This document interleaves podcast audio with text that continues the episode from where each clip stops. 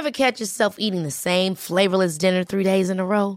Dreaming of something better? Well, HelloFresh is your guilt-free dream come true, baby. It's me, Kiki Palmer. Let's wake up those taste buds with hot, juicy pecan-crusted chicken or garlic butter shrimp scampi. Mm. Hello Fresh.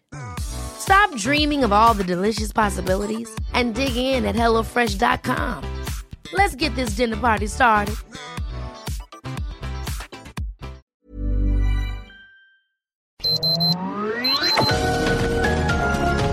Heraldo Media Group presenta Sergio Sarmiento y Lupita Juárez.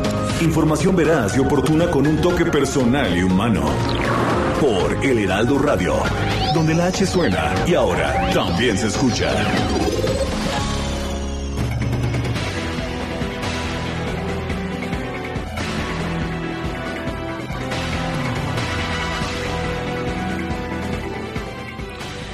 Ya se lo adelantábamos ayer, el presidente de la República participó en la apertura de la sesión número 8900 del Consejo de Seguridad de las Naciones Unidas.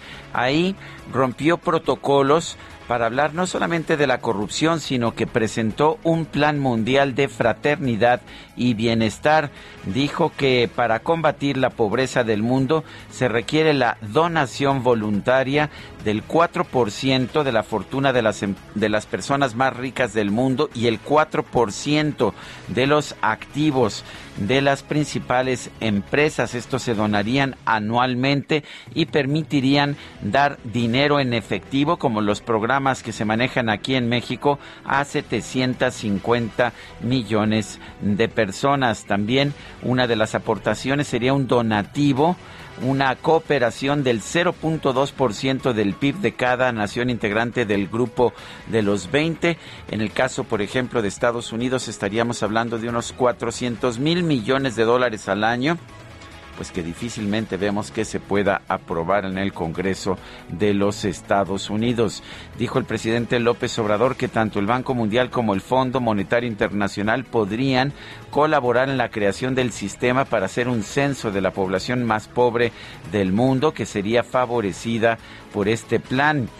Dijo el presidente López Obrador que ningún miembro del Consejo se opondría a la propuesta ya que no pone en riesgo la seguridad de ningún Estado. Sin embargo, el representante de Rusia en el Consejo de Seguridad, Vasily Nevencia, aseguró que no es labor de dicho organismo proponer y crear planes como el que propuso López Obrador. Ni la Comisión de Consolidación de la Paz ni el Consejo de Seguridad cuentan con herramientas para facilitar la formación de modelos económicos eh, como este que propone López Obrador, ni garantizar el intercambio, la transferencia de tecnología, es lo que dijo el representante de Rusia.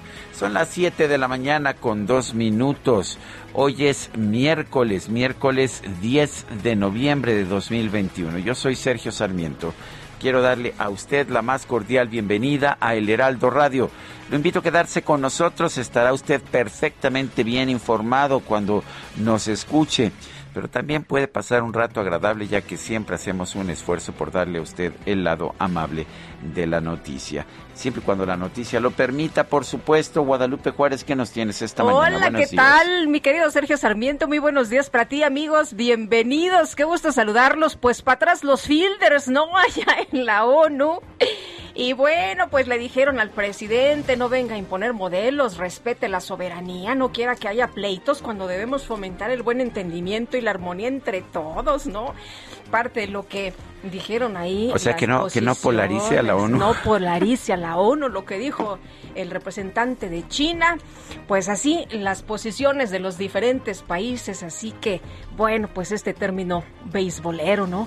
Para atrás los fielders. Oye, fíjate que la Comisión de Presupuesto y Cuenta Pública en la Cámara de Diputados aprobó el dictamen de proyecto de presupuesto egresos de 2022 y ya lo turnó al Pleno para el debate y votación que se va a llevar a cabo justamente el día de hoy. La propuesta fue aprobada con 31 votos a favor de Morena y sus aliados, el PT y el Partido Verde, y obtuvo 24 votos en contra, pues de la otra parte, de, del otro bloque, del PAN, del PRI, de Movimiento Ciudadano y del PRD aunque no se hicieron modificaciones a los reportes y ajustes acordados por la eh, cuarta transformación al INE.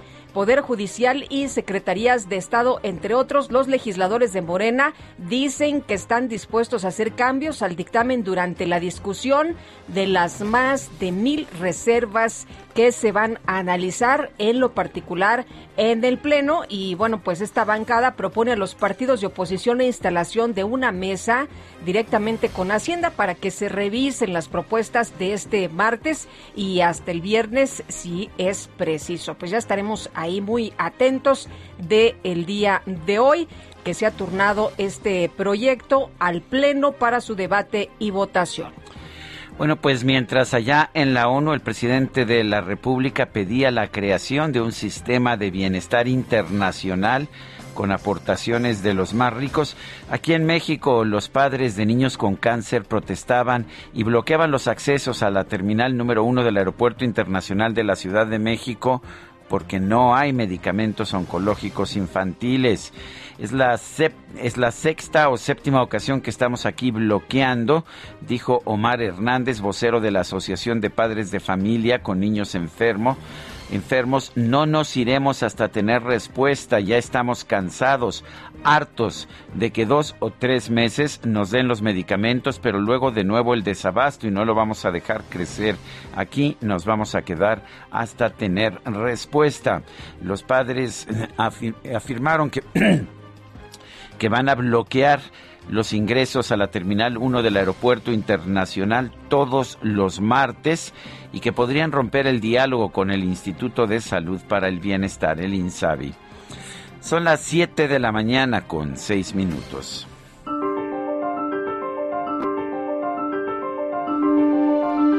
Bueno, y vamos a la frase del día. En este gobierno es más fácil que te corran por una boda que por corrupción o incompetencia. Javier Martín Reyes.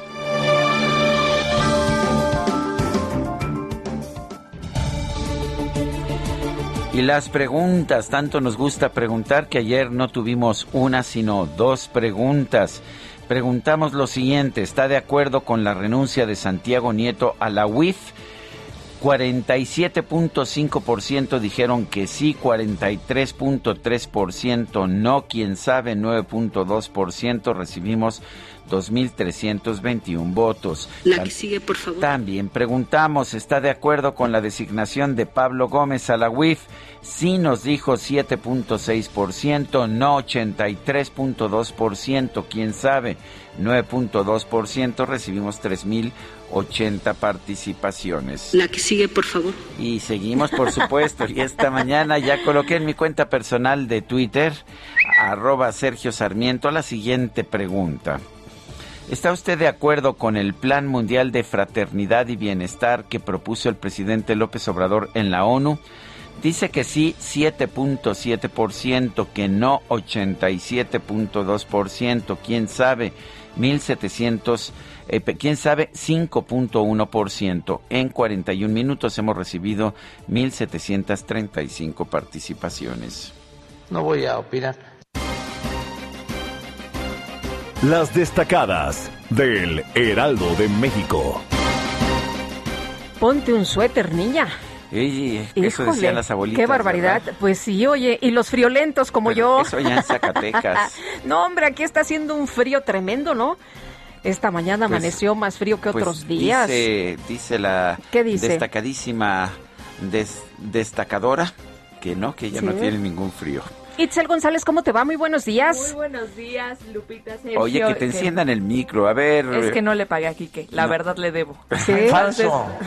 Fue eso, fue eso. Buenos días, Bueno, no, es, no, es, no es falso, pero tampoco es verdadero. Pero tampoco es verdadero. La, la, nueva, ¿no? La clásica ya. Híjole, hijo. Sí hace frío, pero aquí adentro de la cabina hace calor. Entonces yo, yo traigo un chamarrón chamarrón. Sí vimos, como de invierno. Como de invierno y amarillo, amarillo pollo, pero... Te detecté desde hace como... Así como cuando venías en la esquina. Amarillo de preventiva. Amarillo preventivo, así es.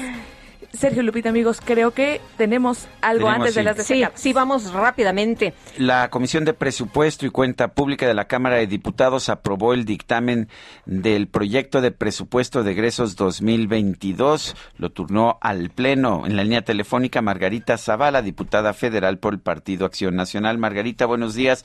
Cuéntanos cómo ves este proyecto de presupuesto que será votado por el Pleno. Es un proyecto, la verdad, incompleto, este, que además tuvo al final unas modificaciones, una de ellas hasta con un pareciera un sentido de venganza por, con respecto a lo que pasó al INE, porque de un día para otro pues agarraron y quitaron cinco mil millones de pesos al INE, eh, que fue el, digamos, el de los órganos autónomos el más castigado. Y, y desgraciadamente es un presupuesto que abandona a la niñez, no asegura las medicinas, el abasto de medicinas y tratamiento de los niños y niñas con cáncer y de cáncer de mama. Increíble, ayer la, en el aeropuerto también se manifestaron los papás de estos niños. No, no, ha- no tiene un aumento considerable para la infraestructura educativa y lo me refiero a infraestructura física, tecnológica. En materia de salud sí hay mucho más dinero, pero está dedicado a las vacunas de COVID, qué bueno, pero las vacunas del, cuadro básico no están realmente garantizadas y aumentan a los institutos, pero en realidad les han aumentado a falta de seguro popular, les han aumentado sus obligaciones de atender, les han doble, digamos, tienen el doble de necesidades y sin embargo el porcentaje que se les aumenta no está ni remotamente cerca del doble, lo digo por varios institutos.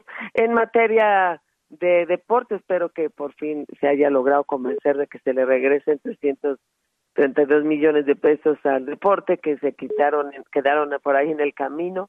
Eh, La, lo que tiene que ver en materia de reactivación económica, reactivación cultural, no lo hay. Es decir, a mí me parece un presupuesto que administra la pobreza, que, pero que no la combate. Carita, no, el dinero para las personas de la tercera edad, tengo entendido, ese sí incrementó, es decir, los eh, programas del presidente, estos de, de apoyo, ahí sí se fue un poco más de recurso. ¿Qué, qué información tienes? Exactamente, Lupita. Sí hay un incremento en lo social. Sí quiero decirte que llevamos años de reducciones con el mismo gobierno. Entonces, el incremento en lo social, eh, sí hay un aumento, pero es exactamente a esas políticas clientelales que son buenas en el sentido de que a mí me parece bien que haya una pensión a adultos mayores, no está en contra de ello, y que hay una transferencia directa, pero esa no puede ser tu única política social, porque en ese sentido no estás combatiendo la pobreza, sino que la estás administrando y te sirve mucho para las elecciones y más bien aceita la maquinaria electoral que, que combatir la pobreza. No puede ser tu único eje. Por eso el anexo 13 de las mujeres es realmente, dicen que aumentó, no es cierto, es que ahí le pusiste el programa de adultos mayores y parece que aumenta, pues no tiene nada que ver con programas de igualdad y de una y lo mismo pasa con los indígenas. La verdad es que le dan a la le dan a las comunidades indígenas mucho menos que lo que daban antes. Qué es lo que hacen es que como tengo el de adultos mayores como tengo este ninis como tengo este construyendo jóvenes ahí meto también a las mujeres o a los indígenas. Es decir genera una confusión a través de políticas que son transferencias directas está mal no lo que está mal es que sea lo único y entonces tal parece que lo que quieres es un pueblo sometido. ¿Cuál sería tu resumen sobre este presupuesto de egresos para el 2022? Si tuvieras que explicarlo en unas cuantas palabras, ¿qué dirías? ¿Cómo lo ca- catalogarías? Es un es un presupuesto que administra la pobreza, pero que no no la combate y no genera crecimiento ni progreso para nuestro país. Margarita Zavala, diputada federal por el Partido Acción Nacional, gracias por conversar con nosotros esta mañana. Bueno, muchísimas gracias. Hasta luego. Hasta luego, muy buenos días. Son las 7 de la mañana, 7 de la mañana con 13 minutos. Y Vamos- nosotros vamos al resumen. Vamos a un resumen y, ah, y bueno, parece que dejamos aquí afuera a nuestra destacadísima Itzel González, pero bueno, vamos al resumen. Era importante conversar en este momento sobre el presupuesto. Hoy es miércoles 10 de noviembre del 2021. Vamos a este resumen de la información más importante. En su discurso ante el Consejo de Seguridad de la ONU, el presidente López Obrador denunció que el organismo nunca ha hecho algo realmente sustancial en beneficio de los pobres, por lo que propuso crear un Estado Mundial de Fraternidad y Bienestar con aportaciones de las personas y las empresas más ricas del mundo, así como de los países del G20. El objetivo es garantizar el derecho a una vida digna a 750 millones de personas que sobreviven con menos de 2 dólares diarios. Se puede financiar con un fondo procedente de al menos tres fuentes. El cobro de una contribución voluntaria anual del 4% de sus fortunas a las mil personas más ricas del planeta. Una aportación similar por parte de las mil corporaciones privadas más importantes por su valor en el mercado mundial y una cooperación del 0.2% del PIB de cada uno de los países integrantes del grupo de los 20. El representante de Rusia ante la ONU, Vasily Navencia, advirtió que ni la Comisión de Consolidación de la Paz ni el Consejo de Seguridad disponen de las herramientas para facilitar la formación de modelos económicos sostenibles, garantizar el intercambio de tecnologías, fortalecer la infraestructura o, de plano, crear empleos. Esta es la lógica en que subyace a nuestra postura de principio de la división de responsabilidades y labores en los organismos de las Naciones Unidas. Proteger los derechos humanos o el desarrollo, luchar contra el cambio climático son cuestiones que deben abordarse en las plataformas especializadas que disponen de las herramientas necesarias. En otras palabras, el representante de Rusia ante el Consejo de Seguridad le dijo que el Consejo de Seguridad no es el organismo idóneo para hacer estas propuestas. Otra ya, ventanilla, señor, otra ventanilla. Ya todo el mundo se lo había dicho. Sí, y de hecho el tema de esa reunión se dijo, bueno, pues es el, un tema que tiene que ver con paz y seguridad, que es lo que de lo que se hace cargo el Consejo de Seguridad, pero el presidente le dio la vuelta para hacer su propuesta. Bueno, dijo que la propondría la Asamblea General de las Naciones Unidas. Sí, la Asamblea General sería un organismo más idóneo para eso. El exdirector del Consejo Nacional de Evaluación de la Política de Desarrollo Social, Gonzalo Hernández Licona, calificó como arrogante y simplista la propuesta del presidente López Obrador de crear un fondo para el Estado Mundial de la fraternidad y el bienestar. No, pues es que muy fácil, ¿no? A ver, quítale a los ricos tanto por ciento. Pero además 4% al año, nada más para que tengas una idea, en 20 años acabas con cualquier fortuna familiar, 4% al año de los activos de una empresa no hay empresa que te que no quiebre antes de cuatro o cinco años con ese tipo de impuestos. Pues sí, pero al presidente no le importa. Bueno, y por otro lado, el presidente López Obrador, pero pero luce, ¿no? Fue lucidor, así como yo fui a decirle a los ricos que, les den a los pobres, que tienen que hacer y cuánto tienen que dar. Bueno, por otro lado, el presidente López Obrador envió un mensaje en video a los mexicanos que viven en los Estados Unidos. Se comprometió a pedirle al presidente de la Unión Americana, Joe Biden, eh, que cumpla con el compromiso de regularizar a millones de migrantes indocumentados. Porque somos un país independiente, libre, soberano. No somos una colonia de ningún país extranjero. Esto afortunadamente lo entendió el presidente Trump y también lo entiende muy bien el presidente Biden. Voy a hablar con él para que se cumpla el compromiso de regularizar la situación de los mexicanos que viven y trabajan honradamente en Estados Unidos. A ver si entendí. Nosotros en México somos un país libre y soberano, eso lo entendió mi amigo Trump, también lo entiende el nuevo Joe Biden, y por eso le voy a pedir al nuevo presidente que cambie la ley migratoria de su país. Es eso, ¿no? O sea, ¿Ellos no son soberanos o qué? Bueno, oye, por cierto que está confirmada la reunión de los presidentes de Estados Unidos, Canadá y México el 18 de noviembre en Washington. 18 de, noviembre. Va a regresar el presidente Andrés Manuel López Obrador a Estados Unidos. Bueno. La titular de la Secretaría del Medio Ambiente, María Luisa Albores, encabezó una reunión con la delegación mexicana que acudió a la cumbre climática COP26 allá en Glasgow. La funcionaria afirmó que debido a problemas logísticos no ha sido posible contar con funcionarios del sector ambiental en el equipo negociador. Como ves, no hay funcionarios mexicanos en el equipo negociador, pues por problemas logísticos. Bueno, que se den de santos de que se acordó la secretaria del Medio Ambiente que, tenía, que, ir, ¿verdad? sí, fue después de que fueron los demás ministros, pero bueno. Los legisladores del PAN, Xochitl Galvez y Gabriel Cuadri, denunciaron que la titular de la Secretaría de Medio Ambiente demostró desconocimiento y desinterés en la agenda de la COP26. Por cierto, los dos legisladores sí estuvieron en Glasgow. Esta reunión, que es la primera que se presenta a la secretaria Albores, y la verdad fue una reunión lamentable. No solamente no nos dejaron hablar, sino que se, se, hizo evidente que la secretaria simplemente no conoce el tema. Lo único que hizo fue leer un documentito totalmente, digamos, irrelevante. Y es obvio que no conoce los temas de la agenda, en la agenda de la COP26, tampoco le interesan. La Secretaría de Medio Ambiente y Recursos Naturales publicó el Programa Especial de Cambio Climático 2021-2024, con el que se busca acelerar la adopción de tecnologías de energía limpia para cumplir con los compromisos internacionales. Bueno, el director general de la Comisión Federal de Electricidad, Manuel Bartlett, señaló que el Consejo Coordinador Empresarial pretende presentarse como supuesta víctima del gobierno federal al denunciar presuntos ataques contra las empresas privadas.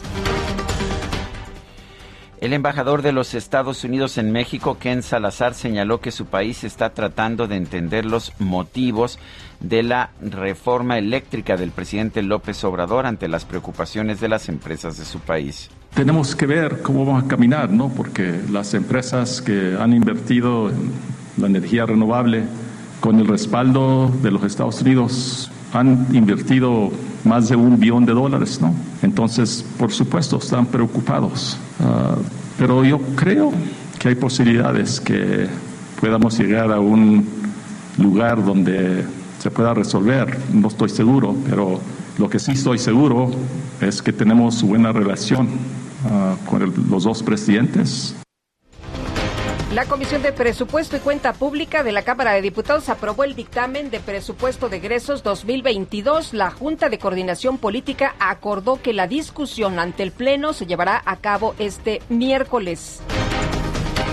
La bancada del PAN en la Cámara de Diputados denunció que Morena tomó revancha contra el Instituto Nacional Electoral al recortar casi 5 mil millones de pesos de su presupuesto para el próximo año. Y las dirigencias nacionales de Morena, PT, Partido Verde y Nueva Alianza formalizaron su coalición para las elecciones del próximo año en Aguascalientes, Durango, Quintana Roo, Hidalgo, Oaxaca y Tamaulipas. El dirigente nacional de Morena, Mario Delgado, descartó que la renuncia de Santiago Nieto a la titularidad de la Unidad de Inteligencia Financiera vaya a afectar al gobierno federal o a su partido. Creo que lo que dijo el presidente fue muy claro, y cada vez la vida pública es más eh, pública y eh, pues antes no ocurrían estas cosas, antes eh, no pasaba absolutamente nada, hoy vemos que tenemos funcionarios conscientes y comprometidos. Bueno, y tome nota para usted que está a punto de viajar, hay neblina de nueva cuenta debido a un banco de neblina que se está presentando esta mañana. Van a, sufrir eh, pues eh, cambios los vuelos. Por ahora no hay despegues ni aterrizajes. Este martes se llevó a cabo la primera sesión del Tribunal Federal Especializado en Casos Graves de Corrupción de Funcionarios a más de seis años de que se aprobó la reforma constitucional para crear el Sistema Nacional Anticorrupción. Y la Fiscalía General de la República solicitó al Interpol una ficha roja para la búsqueda y localización del exdirector de Pemex, Carlos Treviño, acusado de operaciones con recursos de procedencia ilícita y asociación delictuosa. El gobernador de Tamaulipas, Francisco García Cabeza de Vaca, anunció que este miércoles se va a reunir con sus homólogos de Nuevo León y Coahuila, Samuel García y Miguel Riquelme, para revisar sus acuerdos en materia de seguridad. Y la Secretaría de Seguridad Ciudadana Capitalina firmó un convenio de colaboración con la Asociación de Bancos de México para trabajar en la prevención de delitos contra cuentavientes y sucursales bancarias. Un grupo de padres de niños con cáncer bloqueó por cerca de seis horas el acceso principal a la Terminal 1 del Aeropuerto Internacional de la Ciudad de México para exigir que el gobierno federal solucione el desabasto de medicamentos oncológicos. Y la jefa de gobierno de la Ciudad de México, Claudia Sheinbaum, pidió a las autoridades federales y al gobernador de Oaxaca, Alejandro Murat, que atiendan las exigencias de los integrantes de comunidades indígenas que mantienen un plantón, esto frente al Palacio de Bellas Artes. y lo está viendo el subsecretario de Derechos Humanos, Alejandro Encinas, por parte de la Secretaría de Gobernación. De hecho, yo me he comunicado personalmente con el gobernador Murat, porque pues digamos, si es un tema en Oaxaca, no tendría por qué estarse manifestando en la Ciudad de México y además, pues en una zona tan eh, importante para la ciudad, eh, justamente enfrente del eh, Palacio de Bellas Artes y además pues el acceso al centro de la ciudad y al eje central. Eh, no hemos querido nosotros utilizar la fuerza pública eh, ni moverlos eh, hasta que no se pudiera resolver, pero sí hemos estado insistiendo muchísimo tanto al gobernador como al subsecretario, a la Secretaría de Gobernación. Y sí, es una verdadera pesadilla, lleva meses ese plantón ahí en Avenida Juárez. son las 7 con 24, vamos a una pausa y regresamos en un momento más.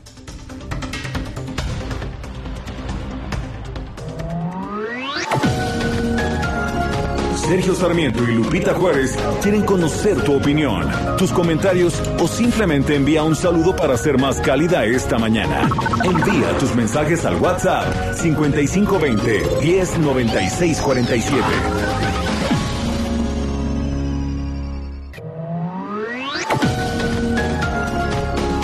Continuamos con Sergio Sarmiento y Lupita Juárez por El Heraldo Radio.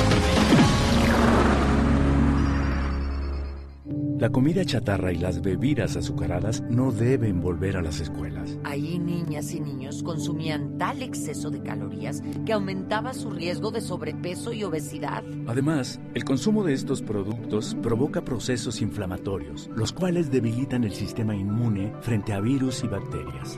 Es urgente que saquen ya la comida chatarra y bebidas azucaradas de las escuelas. Nuestros, niños son primero. Alianza por la Salud Alimentaria. Ennio Morricone nació en Roma, Italia, un día como hoy pero de 1928, y falleció el 6 de julio del año pasado. Un compositor y director de orquesta conocido por haber compuesto la banda sonora de más de 500 películas y series de televisión.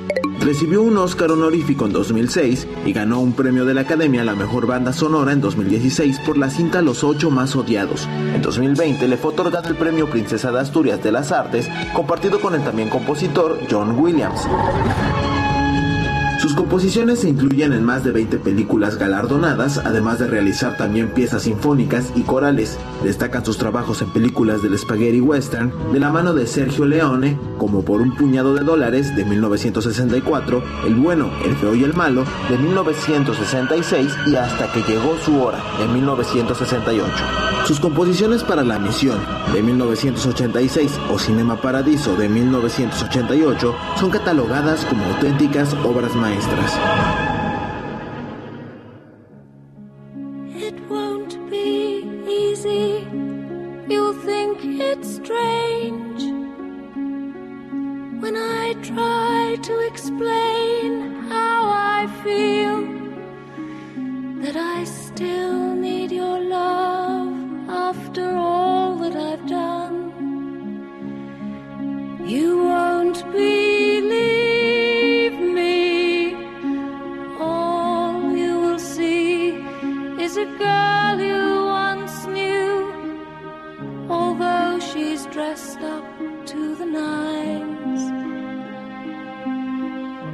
sixes and sevens with you.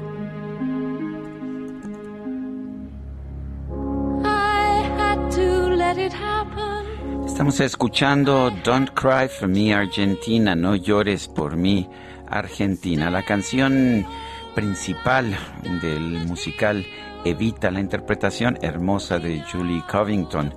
Esta canción, la música es de Andrew Lloyd Webber y a veces no se le presta tanta atención a la letra de Tim Rice, uno de los letristas, uno de los... eh, pues de los compositores de letra para música más importantes de todo el mundo. Tim Rice, hoy 10 de noviembre, está cumpliendo 77 años, nació el 10 de noviembre de 1944. ¿Te parece que lo escuchemos? Me parece excelente. Don't Esta canción sobrecogedora. Don't cry for me, Argentina. No llores por mí, Argentina. Es Evita Perón, supuestamente, cantando. uno de los personajes más dramáticos de la historia del siglo XX en Argentina. Muy querida por el pueblo argentino, también muy cuestionada por las políticas que promovió, junto con su marido, Juan Domingo Perón, que fue en buena medida un dictador y que destruyó la economía argentina, era una de las más prósperas del mundo y la convirtió pues en una de las en una típica economía latinoamericana desfalleciente. Son las 7 con 35 minutos. Mensajes, Guadalupe. Pues fíjate que antes de los mensajes eh, quiero confirmar la internacionalista colaboradora del Heraldo eh, de México, eh, Lila Aved, ha confirmado, me ha confirmado esta mañana que un alto funcionario de la Casa Blanca le ha señalado esta mañana que la reunión de presidentes de Estados Unidos, Canadá y México el 18 de noviembre se va a llevar a cabo allá en Washington. La fecha es 18 de noviembre y pues la reunión será entre los presidentes de Estados Unidos, Canadá y México. Así que bueno, pues ahí la confirmación de un alto funcionario de la Casa Blanca. Pues interesante, ¿no? Interesante como ya mencionabas hace unos momentos. Se había dado a conocer que el presidente estaba considerando, el presidente de Estados Unidos estaba considerando esta cumbre.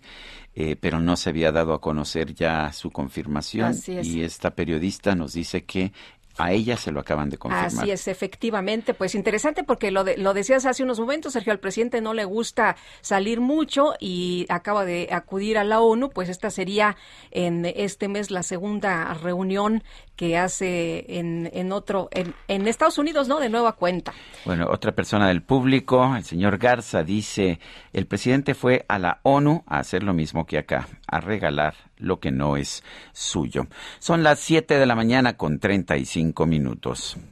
Este buen fin, llegan las estelares del Festival del Ahorro Soriana. Corre por el 2x1 en toda la ropa interior y 40% de descuento en colchones. Sí, 40% de descuento en colchones. Soriana, la de todos los mexicanos. A noviembre 16, apliquen restricciones, apliquen Soriana. Ayer, durante el discurso del presidente Andrés Manuel López Obrador en el Consejo de Seguridad de la ONU, el mandatario planteó varios temas. Eh, dijo que la corrupción es el principal problema del planeta y propuso un plan mundial de fraternidad cómo pues cómo se ve esta participación el propio representante de Rusia ante el Consejo de Seguridad dijo que ese no era el foro para esos temas pero vamos a preguntarle a Enrique Berruga escritor diplomático ex embajador de México ante la ONU y ex ah, presidente del Consejo Mexicano de Asuntos Internacionales Enrique gracias por tomar la llamada y eh, cómo viste esta pues esta participación del presidente de la República en el Consejo de Seguridad de la ONU. Muy buenos días. En primer lugar, te contaría, Sergio, que es bastante raro, inusitado, prácticamente, que un jefe de Estado se presente ante el Consejo de Seguridad. Normalmente ha sido casos muy aislados cuando un país está a punto de recibir algún tipo de sanción internacional por parte del propio Consejo. Entonces van a, digamos, a plantear su caso, a hacer su caso. En el, en el, en el, en el día de ayer, el presidente, pues efectivamente, como dijo el embajador ruso, hay foros para cada tema, para cada asunto, y pudo haber tenido mucho más tracción las propuestas del presidente de México si las hubiera planteado, por ejemplo, una semana antes en Italia, donde fue el grupo de los 20. Ahí fue nada más el canciller Ebrard, no fue él, y ese era un foro mucho más adecuado para plantear cuestiones económicas y de corrupción que en el Consejo de Seguridad. Te diría que aunque quisieran hacer algo en el Consejo de Seguridad sobre los planteamientos del presidente de ayer, no podrían hacer nada, no tienen mandato para eso. Eh, Enrique, muy buenos días. de acuerdo con la información que daba a conocer el presidente ayer, pues él hablaba de la corrupción y hablaba de otros temas, de quitarle dinero a los países ricos para darle a los pobres. Dijo que en la ONU no se había hecho nada nunca eh, por los pobres y le dijeron, eh, pues señor, este no es el foro, ¿no? Este no es la, la ventanilla. ¿Cómo, ¿Cómo ves tú esta posición del presidente que a pesar que le dijeron que no era el foro, el presidente insiste en llevar estos temas que más parecieran pues de una mañanera. Pues es- de nueva cuenta es una oportunidad desperdiciada porque pues, sale muy poco. El presidente es la segunda vez que ha salido en el sexenio y pues hubiera tenido mucho mejores posibilidades de llevar lejos sus argumentos en otro foro. Por ejemplo, el tema de corrupción lo maneja muchísimo, de manera muy amplia, la OCDE, de la cual somos miembros. Quizás sean los líderes eh, como organización en cuanto al tema de corrupción. Ahí se ha man- manejado, por ejemplo, cómo eh, inhibir la evasión de impuestos por grandes eh, corporaciones transnacionales, etcétera. De manera tal que, pues ahora sí que como tú señalas, no es la ventanilla adecuada, ¿no? Ahora, la otra afirmación de que la ONU no ha hecho nunca nada por los pobres es absolutamente desproporcionada. El Plan Mundial de Alimentación, quien lo maneja la ONU, la Revolución Verde Agrícola, quien la hizo la FAO, etcétera, etcétera, ¿no? Es decir, este, el PNUD tiene programas de todo tipo, en fin, de manera que, pues es una, una afirmación que, pues no sé, creo que sí vale la pena corregirlo para las personas que no estén muy involucradas con lo que hace y no hace la ONU, pues sí corregir ese, esa, esa afirmación. Bueno, de hecho, la Revolución Verde se dice que salvó mil millones de vidas, eh, pero pues no era el presidente López Obrador, ¿no? A él creo que le gusta ser el protagonista, el centro de la atención. ¿Cómo ves eso? ¿Perdón? Eh, sí, la Revolución Verde salvó, Sí, se sí, dice, claro, mil claro. millones de vidas, pero parece que al presidente, si no lo hizo el presidente, parece que no es correcto, es neoliberal, ¿no? Pues la verdad que no caben mucho estas clasificaciones, o sea, realmente si la revolución verde era neoliberal o no, pues hay que verla por los resultados. Realmente, como bien dice Sergio, sí cambió realmente la manera de hacer agricultura a nivel global y pues sí salvó muchísimas vidas, eliminó hambrunas que eran una cuestión pues cotidiana en el mundo. Sí, Por sobre todo en la India, uno, pero. Sí, eso por mencionar luego todo el sistema Bretton Woods del Banco Mundial, del Fondo Monetario Internacional, pues la cantidad de salvamentos que se han hecho, de créditos que se han hecho a diferentes países del mundo, a muchos de ellos que no son sujetos de crédito, digamos, en el mercado comercial, pues es también una forma de, de ayudar a las poblaciones más vulnerables del mundo. De manera que esa parte, pues sí, realmente no, no creo que no tiene mucho sentido abundar, o sea, lo, lo más importante a mí me parece de destacar de ayer es que eh, México es, es parte de los principales foros globales y puede utilizar con tiros de puntería los mensajes en cada uno de ellos. Por ejemplo, ayer señalaba el presidente que si daba el 0.2% del PIB los, los países del G20, se podía tener un fondo X y Y para combatir la pobreza. Bueno, pues si estamos en el G20, lleva dos años al hilo de no ir, y además eso me preocupa porque algún día nos van a decir, aquí no puede venir cancilleres, esta es una reunión de, de mandatarios. Entonces México, ¿vas a estar o no vas a estar? Ese día puede llegar. Pero aprovechar ese foro para este tipo de temas hubiera sido ideal. Y además podría haber tenido, pues eso, una serie de bilaterales alrededor de la reunión del G20 con presidentes de otros países que sí pueden aportar ese tipo de temas, ¿verdad? Pero en fin, ahora pues habrá que ver eh, si, la, si hay una instru- instrucción seria a la diplomacia mexicana para decir, denle seguimiento a esto que planteó el presidente o simplemente lo dejamos como un discurso más. Eso me parece que es lo que tenemos que observar en los próximos meses. Eh, En- Enrique, ¿ha- ¿habrá alguna repercusión o cómo queda la imagen de México o simplemente quedará para la anécdota?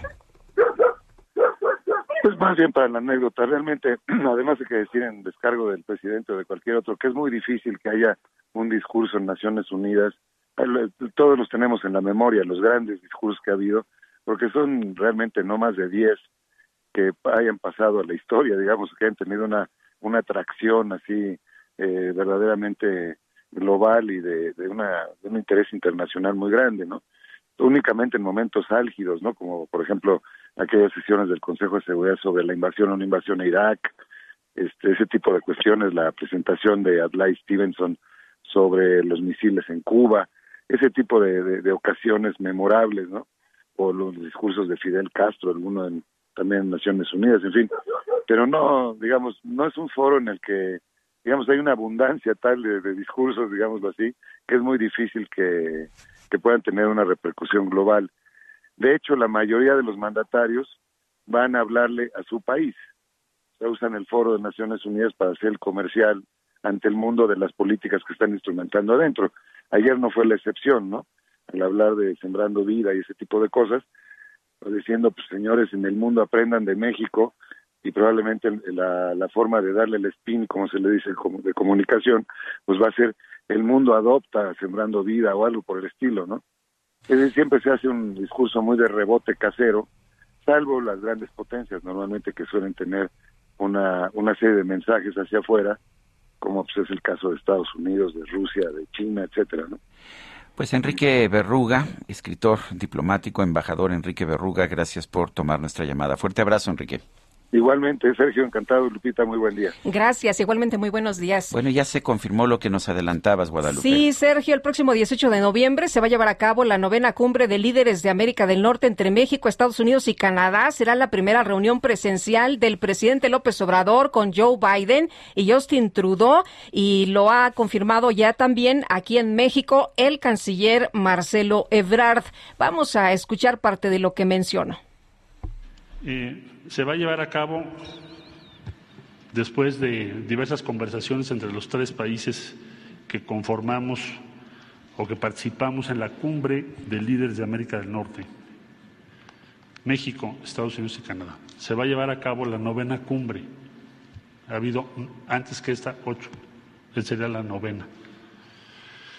Le corresponde a Estados Unidos, porque hay, una, hay un orden que se va siguiendo en qué países es la sede. Entonces, la novena le va a corresponder a Estados Unidos y la décima le va a corresponder a México llevarla a cabo aquí en nuestro país en 2023. Respecto a la novena de la que estoy hablando en este momento, hay muchos temas, pero si ustedes me permiten, son los principales.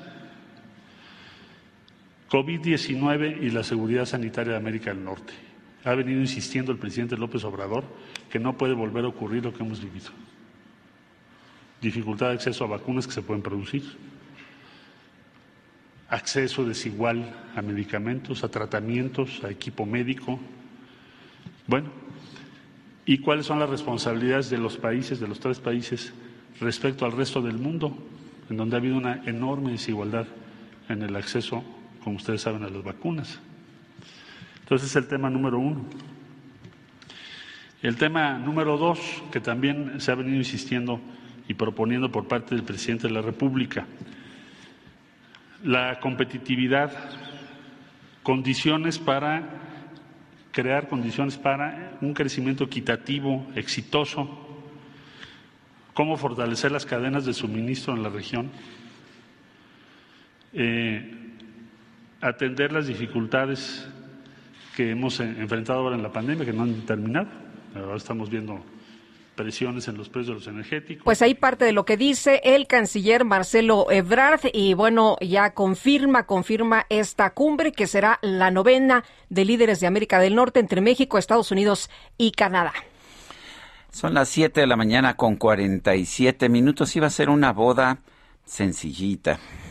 Eh, y sin embargo ha tenido repercusiones políticas eh, pues significó la renuncia forzada de la secretaria de Turismo de la Ciudad de México, también del titular de la Unidad de Inteligencia Financiera. Yo quiero agradecer la participación de Denise Dresser, politóloga, escritora y activista. La tenemos en la línea telefónica. Denise, ¿cómo ves esta boda discreta y sus repercusiones políticas? ¿Qué nos dice acerca de la cuarta transformación? Hola, buenos días, un gusto estar con ustedes. Pues déjame discrepar de tu descripción inicial, porque nunca fue pensada como una boda sencillita. Había 300 invitados, una boda en Guatemala, en uno de los hoteles más lujosos de Antigua, y a, a todos los invitados se les obligó a firmar una carta de confidencialidad. A pesar de eso, se filtró la información de, eh, de, cuán fastuosa fue la fiesta y eh, todo lo que ocurrió a raíz de que eh, fuera detectado el, el, traslado de 35 mil dólares en efectivo eh, y la presencia en el avión de la eh, directora de turismo de la Ciudad de México.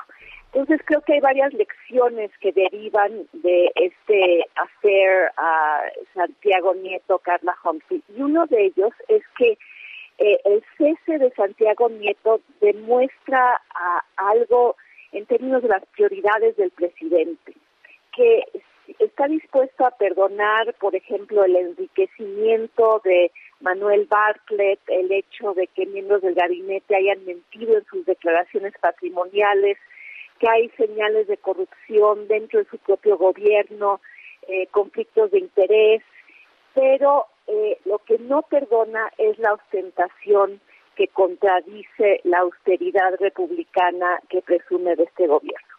Y evidentemente pero qué, pero qué preocupación que, que, se profese una cosa y que pues eh, no importa si eres muy millonario, no importa si eres muy rico, pero tienes que ser discreto. El presidente no, no criticaba que tuvieran esa boda, criticaba que, que tuvieran, eh, que fueran tan ostentosos, ¿no?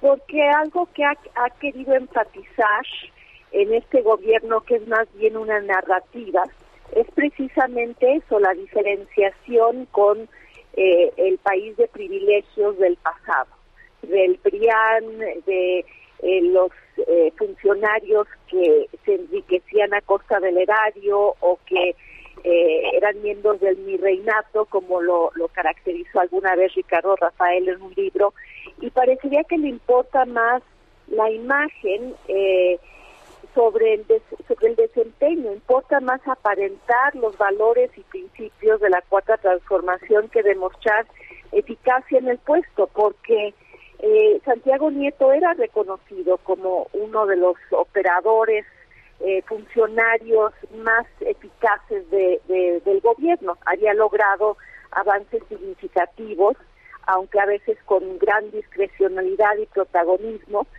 pero aquí lo que mató su carrera política fue la ostentación. Y creo que, eh, reitero mi punto, él y su novia, ahora esposa, cometieron un error de juicio en este contexto de una boda grande, lujosa, fuera de México. La secretaria de, Turismo de, de la Ciudad de México cometió el mismo error de insensibilidad, también por aceptar el aventón en un avión privado del dueño del Universal. Eh, y, pues hay dudas en torno a, pues el, destino del dinero, eh, el de dónde provino.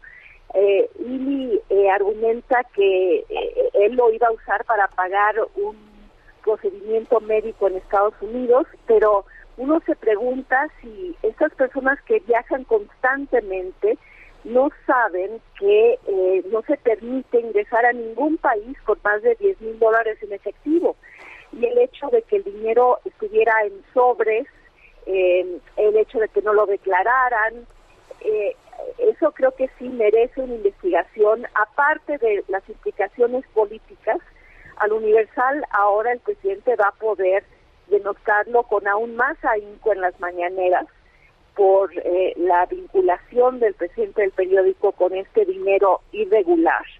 Eh, eh, creo que el dueño del periódico se expuso, si en, efecto el dinero era suyo, pero las implicaciones políticas, pues las estamos viendo. El presidente reemplaza a un funcionario eficaz con un funcionario leal, que es Pablo Gómez, que no tiene ninguna experiencia en el área financiera, de lavado de dinero, de eh, una trayectoria muy distinta a la de Santiago Nieto, que llevaba años eh, tratando de establecer eh, la ruta del dinero para evidenciar lazos de corrupción, redes de corrupción, tanto en el sexenio pasado como en el actual.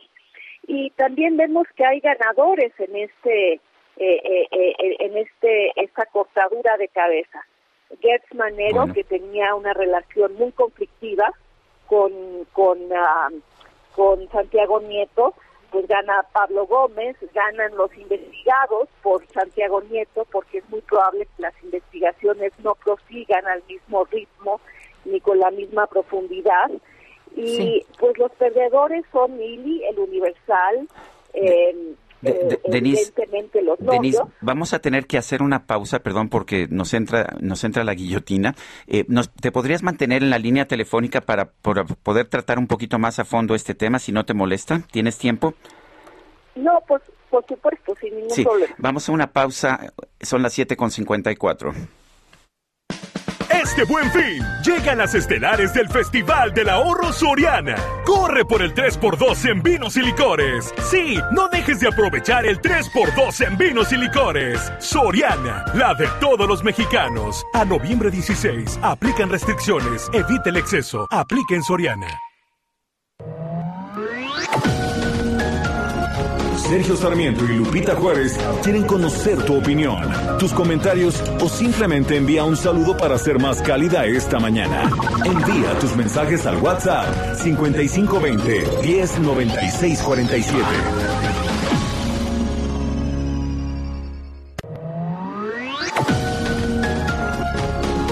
Continuamos con Sergio Sarmiento y Lupita Juárez por El Heraldo Radio.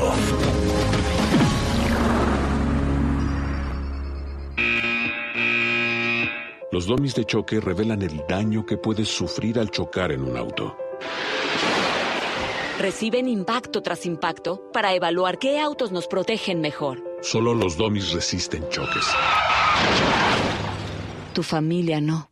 ¿Sabías que en México se vendieron más de un millón y medio de autos de baja seguridad entre 2015 y 2020? Con autos más seguros y mejor información para los consumidores, se evitarían más de 5.000 muertes cada año. Exijamos autos más seguros para México. Infórmate en www.quetanseguroestuauto.org.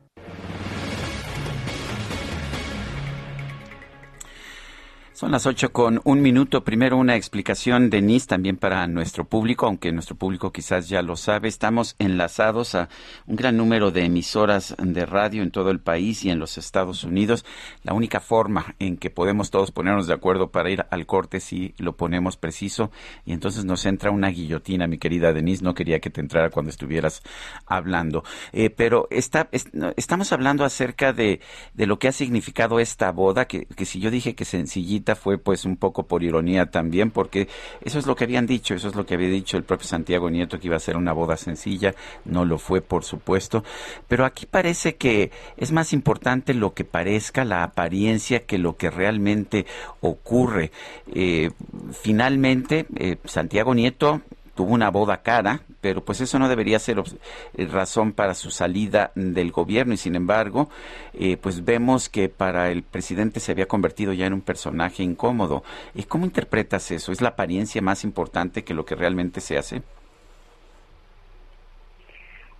Creo que esa frase distingue a este gobierno es un gobierno que en las mañaneras e incluso en el discurso que dio el presidente ayer en el Consejo de Seguridad, importa más la teatralidad, importa eh, más eh, el performance, por eso se ha llamado a esta presidencia como una presidencia performativa, importa más eh, los mensajes que se mandan que los efectos que producen, que los datos reales, que eh, la manera en la cual se instrumentan políticas públicas y sus resultados.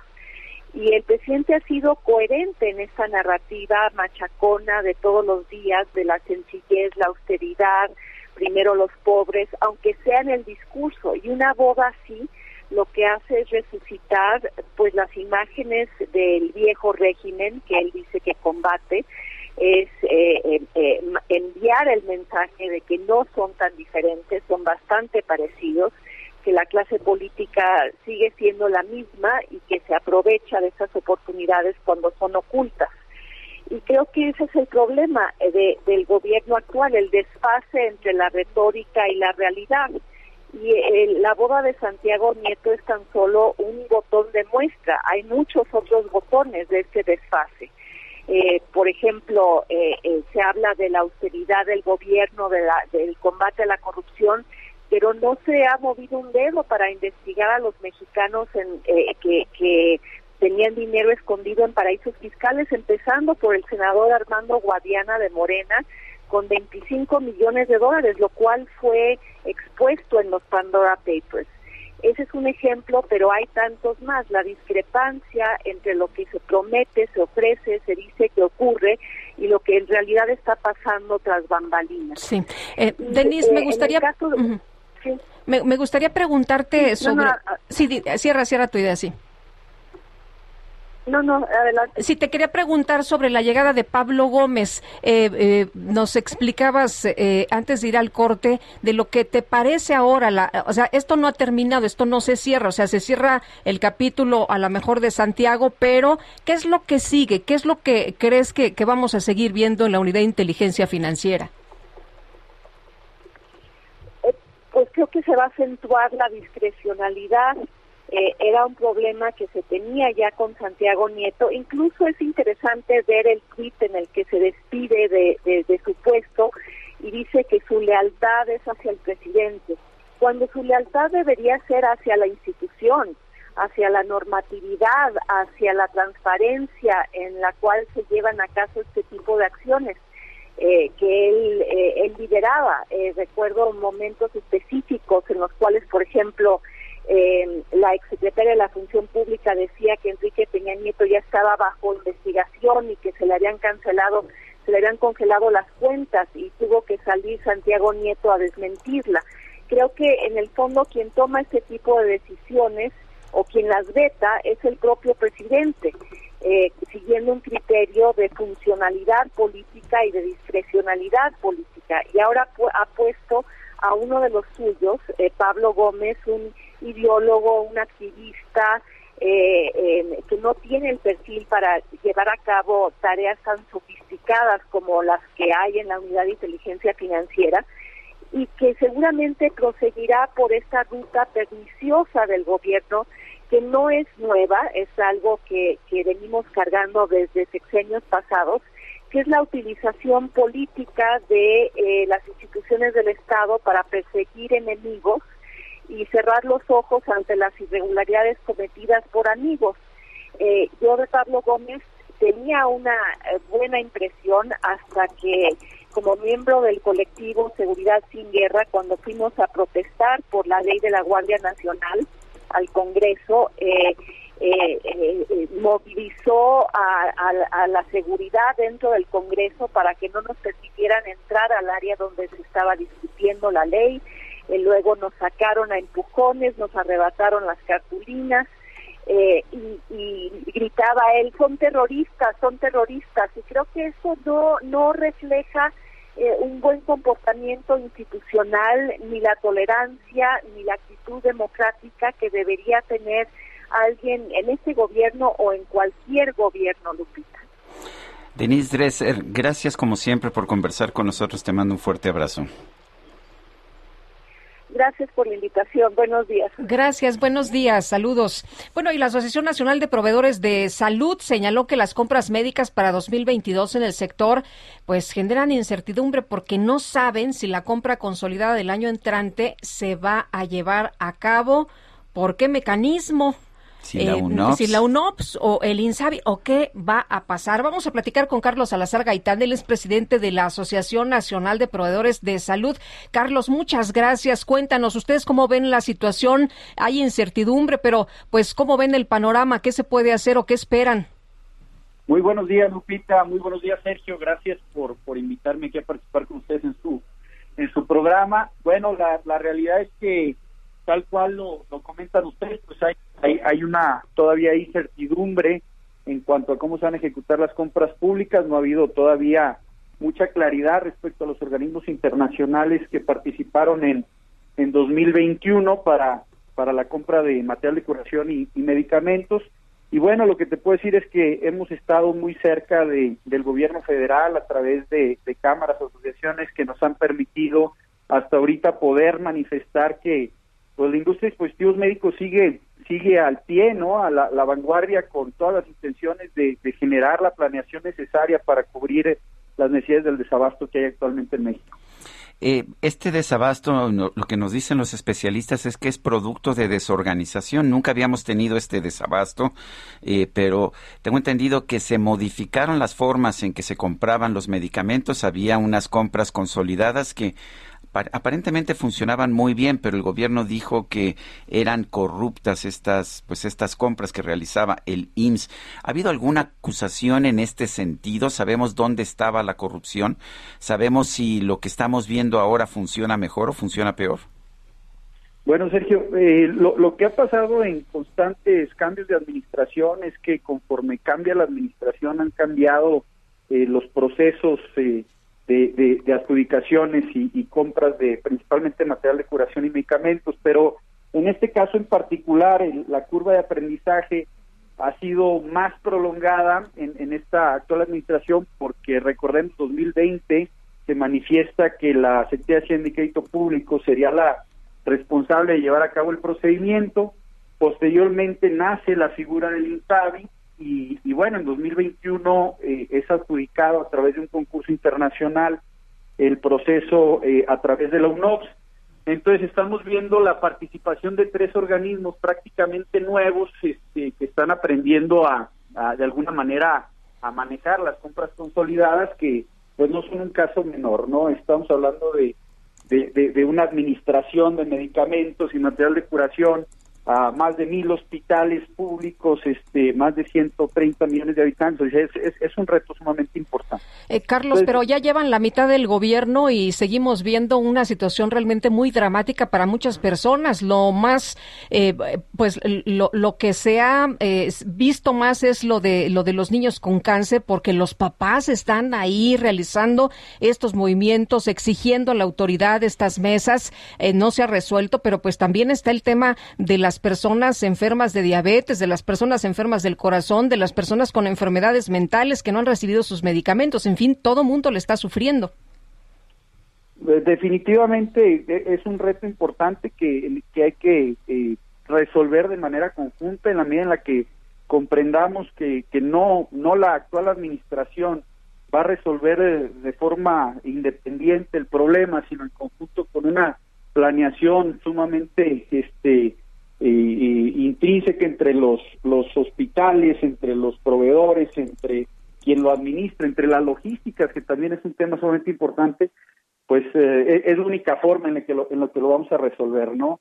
Eh, en la medida en la que estas mesas de diálogo funcionen, que ya se están dando a partir del, del, del, del último semestre del año pasado y el primero de este, pues vemos que están eh, reforzándose esos esfuerzos de manera conjunta y, se comienza a ver una solución diferente, ¿no? Pero tienen que funcionar estas mesas de diálogo, tienen que funcionar una participación conjunta, eh, principalmente en temas de planeación, ¿no? Bueno, pues Carlos, muchas gracias por conversar con nosotros esta mañana. Muy buenos días. Al contrario, Lupita, gracias Sergio, estamos totalmente en contacto y, y bueno, este, esperanzados también de que pronto esta situación del desabasto vaya resolviéndose, ¿no? Pues sí, tienes, tienes razón. Esperamos todos que esto ocurra. Muy buenos días. Hasta luego. Gracias. Fuerte abrazo. Bueno, ayer precisamente el aeropuerto fue una pesadilla, me dicen quienes trataron de abordar algún vuelo por el bloqueo de de los padres de niños con cáncer que siguen sin tener medicamentos. Esta mañana hubo un banco de niebla, esto detuvo operaciones, pero vamos con Gerardo Galicia, que se encuentra precisamente allá en el aeropuerto capitalino. Así es, Sergio Lupita, excelente mañana. Tuvimos afectaciones por lo menos cerca de 30 minutos, se vieron con retrasos algunas salidas y llegadas del Aeropuerto Internacional de la Ciudad de México por segundo día consecutivo. Y también por segundo día consecutivo tenemos manifestantes cerrando la terminal número uno del aeropuerto. En este caso son oficiales de comercio, son trabajadores de aduanas en distintos estados de la República que han estado, nos comentan, incluso acampando a las afueras del Palacio Nacional. No han sido escuchados, no fueron atendidos y por este motivo deciden tomar la avenida Capitán Carlos León, que es justo la que lleva las diversas puertas de la terminal número uno del aeropuerto. Por este motivo tenemos cerrada la rampa del circuito interior hacia la terminal número uno, un operativo que está realizando la Policía Capitalina y nuevamente Sergio Lupita se activa este operativo que realiza habitualmente los vehículos oficiales, hablamos de vehículos de la Guardia Nacional, de la Policía Capitalina, para tratar de ayudar a los usuarios del aeropuerto que lleguen y no pierdan sus vuelos. Así que tenemos patrullas ahora trasladando a muchos de los afectados. Habrá que tomarlo en cuenta y, por supuesto, se genera rezago en el circuito interior frente al aeropuerto. Y por lo pronto, el reporte. Muchas gracias, Gerardo. Hasta luego. Pues, ya es costumbre, ¿no? Todos los días bloquean el aeropuerto, como hay amenazas nuevamente de bloquear las vías de ferrocarril allá en Michoacán. Parece que este es el país de los bloqueos. Bueno, y cada semana estarán cerrando el aeropuerto internacional de la Ciudad de México. Esto fue lo que advirtieron ayer los eh, papás de los niños con cáncer. Dijeron que las autoridades, pues de plano, no cumplen con lo que prometen y a pesar de que hay mesas cada semana, pues el problema, el problema no es eh, la reunión, el problema es que no hay medicamento. Ayer durante más de seis horas estuvieron ahí protestando en el Aeropuerto Internacional de la Ciudad de México. Y Omar Enrique Hernández, presidente de la Asociación de Padres de Familia con Niños Enfermos, eh, hace gracias una vez más por tomarnos la llamada. No les cumplen las autoridades, cuéntanos.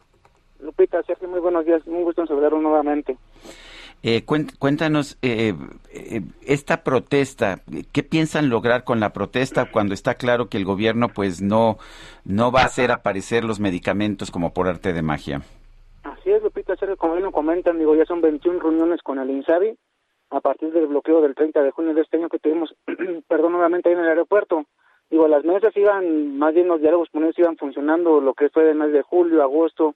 Realmente hoy en día se estaban sentando en estas mesas de reunión directivo, directivos de los hospitales donde había el, desabasto de medicamentos, secretarios de salud así mismos estaban sentando, pero dejaron de hacerlo, se dejaron de hacerlo, Lupita, y por tal motivo nosotros no podemos quedarnos callados y ser cómplices hoy en día de estar en estas reuniones y que no se esté cumpliendo pues con la llegada de los medicamentos, porque pues los más afectados nuevamente pues son los niños, son los pacientes, de que se empiezan a modificar los protocolos, Sergio, por ejemplo, decir, en el caso de Iztapaluca, para ser concretos, todo el mes pasado no llegó una clave que se llama citarabina y a los pequeños no se les puso, Sergio, sí se les puso quimioterapia, pero la que le correspondía en su protocolo al paciente no se le volvió a dar este Sergio. Omar, ¿qué es lo que les dicen? que cuando se sientan ustedes les dicen, oye, no hay en, en este lugar, en este centro, en este hospital, porque ustedes les llevan toda la información, no hay esta clave. ¿Qué les dicen? ¿Cuál es la respuesta? Sí, el nosotros simplemente hace que antes de hacer un bloqueo, pues ellos tienen el conocimiento porque se lo estamos informando, ahora sí parecemos, ahora sí que nosotros como padres no tenemos necesidad de estarnos reuniendo con ellos cada miércoles para estarles diciendo las cosas, realmente es trabajo de ellos, pero pareciera que este, pues nosotros tenemos que estarles informando una semana antes, ah, miren, ya no hay medicamento de este en este hospital, en esta paloca, allá no hay citarabina, también allá en este en Guerrero, ya no hay etopósito en Jalapa, ahora sí que se les viene avisando con anticipación, ellos nos dicen que, que ya, que nos tranquilicemos, que las compras ya están hechas para este 2021, es más inclusive para todo el 2022, pero si vemos la realidad, pues ni las de este 2021 están llegando, ellos nos dicen que a partir de este 15 o 20 de noviembre va a llegar medicamento nuevamente, pero yo les digo, no puede ser que estemos bien tres meses y tres meses mal. ¿Por qué? Porque realmente el riesgo que, que corremos todos es de que estos niños pues recaigan a la larga, porque los protocolos pues se siguen modificando, Lupita. Omar, una diputada de Morena, Patricia Armendaris, quien es además una rica empresaria, dice que es falso, que no hay que no hay un solo caso documentado de medicamentos que falten. ¿Qué, le puede decir usted a esta diputada? Mira, yo le puedo comentar a la diputada que vamos a ver el próximo martes, que si gusta darse una vuelta, como yo los he invitado, este Sergio, a todos los he invitado al hospital, que ellos me digan, vamos, hacemos un recorrido con ustedes, los medios de comunicación, a un hospital oncológico y que vean ¿no? realmente la necesidad que tiene cada hospital. Porque bien, si nosotros estamos mencionando estos hospitales, pero yo te puedo asegurar que casi en la mayoría las llegadas de los medicamentos son muy imparciales. Imparciales porque si tienen que llegar el 5 de octubre, no llegan el 5 de octubre, te llegan hasta el 20 de octubre. Y un retraso de 15, y es más, un retraso hasta mínimo de tres días le afecta al niño. Ya no hablemos de 15, 20 días más. ¿Por qué? Porque los, los protocolos se siguen modificando, ¿cierto? Y también hay un llamado también ya a todos los oncólogos y hematólogos que ya no seamos cómplices, porque de alguna otra forma somos cómplices, cómplices al quedarnos callados y como doctores yo realmente los respeto mucho y los quiero, pero también ya no se pueden estar modificando estos protocolos de los pacientes porque a la larga pues estos niños no tendrán la probabilidad de vencer este este terrible cáncer. Eh, Omar, ustedes la próxima semana van a insistir en sus eh, em, bloqueos allá en el Aeropuerto Internacional de la Ciudad de México. Habían anunciado que cada semana van a estar bloqueando la Terminal 1. Así es, Lupita. Esto no, no va a cambiar nada con la reunión que tenemos hoy. Llegó un funcionario ayer, el doctor Enrique Pérez Holguín, de la Dirección de, Medicamentos de, del INSABI. Nos dijo, señor Omar, este mañana en la reunión nos comprometemos a que estén los directores de los hospitales nuevamente, que estén los secretarios de salud tanto de Veracruz y de Guerrero, y sí, bien, yo le dije, mira, amigo, si realmente estos funcionarios no están en la reunión de mañana, pues no tiene ya caso seguir con las reuniones. No tiene caso, Lupita, porque pues ellos dicen una cosa, que el INSABI sí manda el medicamento, a los papás les dicen que no hay medicamento por parte del INSABI, y vulgarmente pues nomás se tiran la pelotita de un lado a otro. Entonces yo le comenté ayer, doctor, seamos muy honestos, esto a pesar de que llegue el medicamento, no va a cambiar nada en nuestra protesta de todos los martes, pues es una protesta pacífica para que hoy en día vean que las cosas no están funcionando bien, y vea el presidente que las cosas no son como se dicen los días martes. O sea, no, es no es en contra de un gobierno, es realmente es en contra de vencer este cáncer y realmente es que los medicamentos estén en las manos de los pacientes, de los padres de familia cuando van a las farmacias, Omar, muchas gracias como siempre por tomar nuestra llamada. Muy buenos días. Muchas gracias. Hasta luego. Igualmente. Muy buenos días, Omar Enrique Hernández, presidente de la Asociación de Padres de Familia de Niños con Cáncer. Son las 8 de la mañana con 20 minutos. El Químico Guerra con Sergio Sarmiento y Lupita Juárez. Químico Guerra, ¿qué nos tienes esta mañana, esta tarde por allá en Glasgow? Cuéntanos. Bueno, un día soleado, afortunadamente. Fíjate que aquí estuve revisando todo lo que son las estadísticas meteorológicas. Hay un total de 12 días de sol al año. Las temperaturas nunca suben más allá de los 19 grados, son las temperaturas más altas aunque nunca bajan de menos de cero grados, ¿no? O sea, es ese rango. Pero es un lugar totalmente lluvioso y por eso está tan verde todo el tiempo, ¿no? Pero hoy afortunadamente tocó un día soleado, un día en donde las negociaciones están a la mitad prácticamente ya de los documentos finales. El día de ayer, Sergio Lupita, se rompió un tabú muy importante, se estuvo hablando en las mesas, sobre todo en la mesa de energía que se dio el día de ayer, acerca de la energía nuclear, la energía nuclear como una posibilidad de obtener la electricidad necesaria sin emitir gases de efecto invernadero, la energía nuclear como una energía eh, limpia y una energía segura. Si uno revisa las estadísticas de todos los accidentes que ha habido con energía nuclear, los más notados, eh, Chernobyl y Fukushima, pues el número de muertos que se han tenido de muertes humanas por eh, los accidentes nucleares es una centésima parte, una centésima parte, Sergio Lupita, de las muertes que ha habido por eh, la cuestión del carbón, por ejemplo. El carbón es mucho más peligroso, presente por las explosiones como las que tuvimos en pasta de conchos en México. Interesante cómo se están alineando, ¿verdad?, todas estas fuerzas, precisamente para lograr lo que debe ser la transición energética hacia una eh, industria y una manufactura baja en carbono. Esto lo he comentado con ustedes varias veces, no solamente es bueno para la cuestión del calentamiento global y de la atmósfera, sino de la eficiencia en, la manufactura, en la industria, en el planeta. Así que se está eh, hablando de esto por de una forma abierta. Yo sé que muchísimos ambientalistas oyen el término energía nuclear y bueno, se les paran los pelos de punta. Eh, se ha eh, manejado mucho la información en relación a la energía nuclear muy sesgada desde mi punto de vista, es algo eh, del químico guerra y creo que sí debemos de enfrentarla con la, digamos, la ciencia de nuestro lado, con los datos concretos, específicos, para analizar esta posibilidad de obtener energía. Por otro lado, es cierto que debe de hacerse un impulso mucho mayor para lograr que las energías renovables sean seguras, sean continuas y sobre todo que sean accesibles para los países en vías de desarrollo. En eso están ahorita las discusiones, Sergio Lupita, están enfrascadas las delegaciones ahorita sí ya en las redacciones, se quedan hasta las 3, 4 de la mañana para obtener una redacción que sea eh, pues aceptable para todos los países que están en cada una de las mesas de trabajo, Sergio Lupita. Químico Guerra, muchas gracias. Al contrario, un gran abrazo aquí desde Glasgow. Gracias, Químico. Muy buenos días. Bueno, en otros temas le informo que la Secretaría de Gobernación, a través de la Comisión Nacional de Búsqueda, creó la mesa de búsqueda de personas migrantes desaparecidas, con lo que pretende responder pues a un reclamo, a una demanda de las familias y organizaciones civiles. La dependencia ha señalado que la creación de este mecanismo se dio mediante un acuerdo con familias de migrantes durante la reunión del sistema Sistema Nacional de Búsqueda de Personas. La mesa será un espacio permanente de información, de intercambio de informaciones y también de colaboración entre las eh, familias, las organizaciones civiles, organismos internacionales, instituciones del Estado mexicano y también del extranjero, que tendrá la finalidad, pues, de hacer todos, eh, articular todos los esfuerzos de las partes para dar pues impulso a la búsqueda de personas migrantes desaparecidas. Son las 8 de la mañana con 24 minutos. Guadalupe Juárez y Sergio Sarmiento estamos en el Heraldo Radio. Cadena Nacional.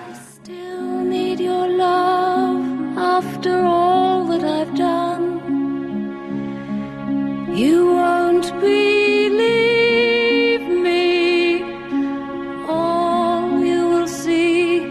is a girl you once knew, although she's dressed up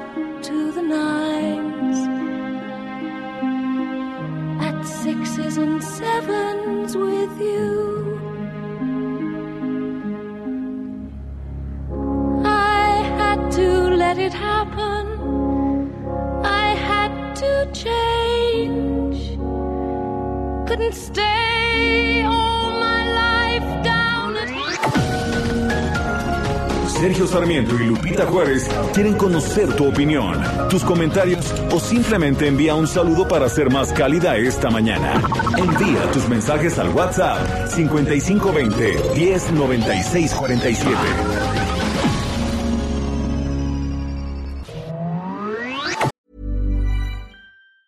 Ever catch yourself eating the same flavorless dinner three days in a row? Dreaming of something better? Well, HelloFresh is your guilt-free dream come true, baby. It's me, Kiki Palmer. Let's wake up those taste buds with hot, juicy pecan-crusted chicken or garlic butter shrimp scampi. Mm. Hello Fresh. Stop dreaming of all the delicious possibilities and dig in at HelloFresh.com. Let's get this dinner party started.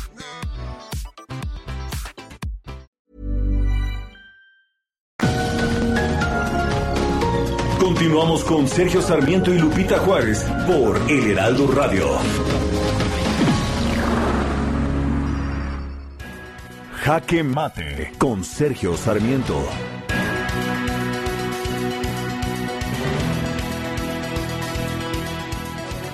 El presidente Andrés Manuel López Obrador propuso ayer ante el Consejo de Seguridad de las Naciones Unidas un plan mundial de fraternidad universal.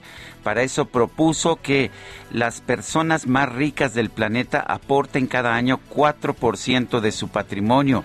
También las mil empresas más importantes que aporten 4% de sus activos totales y que los países más ricos, los países miembros del G20, aporten también a un fondo el 0.2% del Producto Interno Bruto de sus países. Para empezar, estas propuestas están fuera de la realidad. Eh, vamos a suponer que alguien quisiera ayudar realmente a los pobres, pero un impuesto de 4% al año sobre su patrimonio acabaría con cualquier riqueza familiar en apenas 20 años.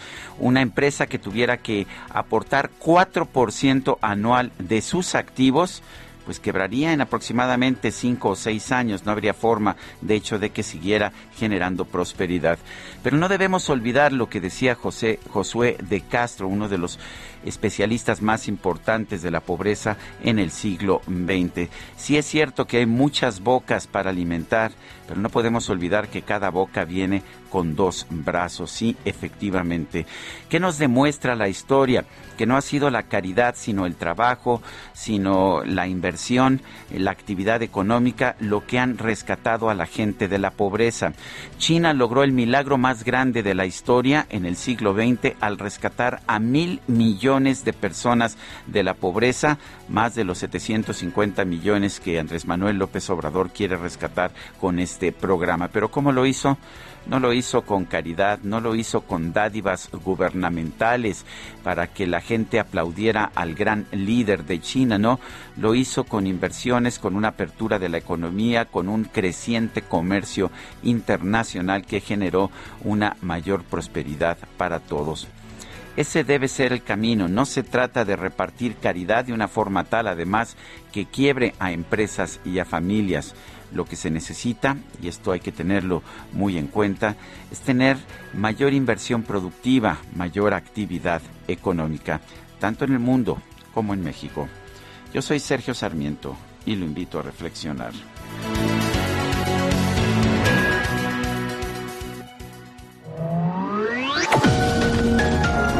Para Sergio Sarmiento tu opinión es importante. Escríbele a Twitter en arroba Sergio Sarmiento. Si no actuamos ya, uno de cada dos niños mexicanos va a desarrollar diabetes a lo largo de su vida. Nuestros niños son de los mayores consumidores de comida chatarra en el mundo y tienen uno de los índices más altos de obesidad. Como mamás y papás es imposible competir con la comida chatarra en las escuelas y con su publicidad multimillonaria. Saquen ya la comida chatarra de las escuelas y prohíban su publicidad a la infancia. Nuestros, niños son primero. Alianza por la Salud Alimentaria.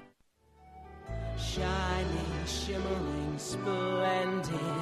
Tell me, princess, now when did you last let your heart decide? I can open your eyes, take you wonder by wonder, over, sideways, and under, on a magic carpet ride, a whole new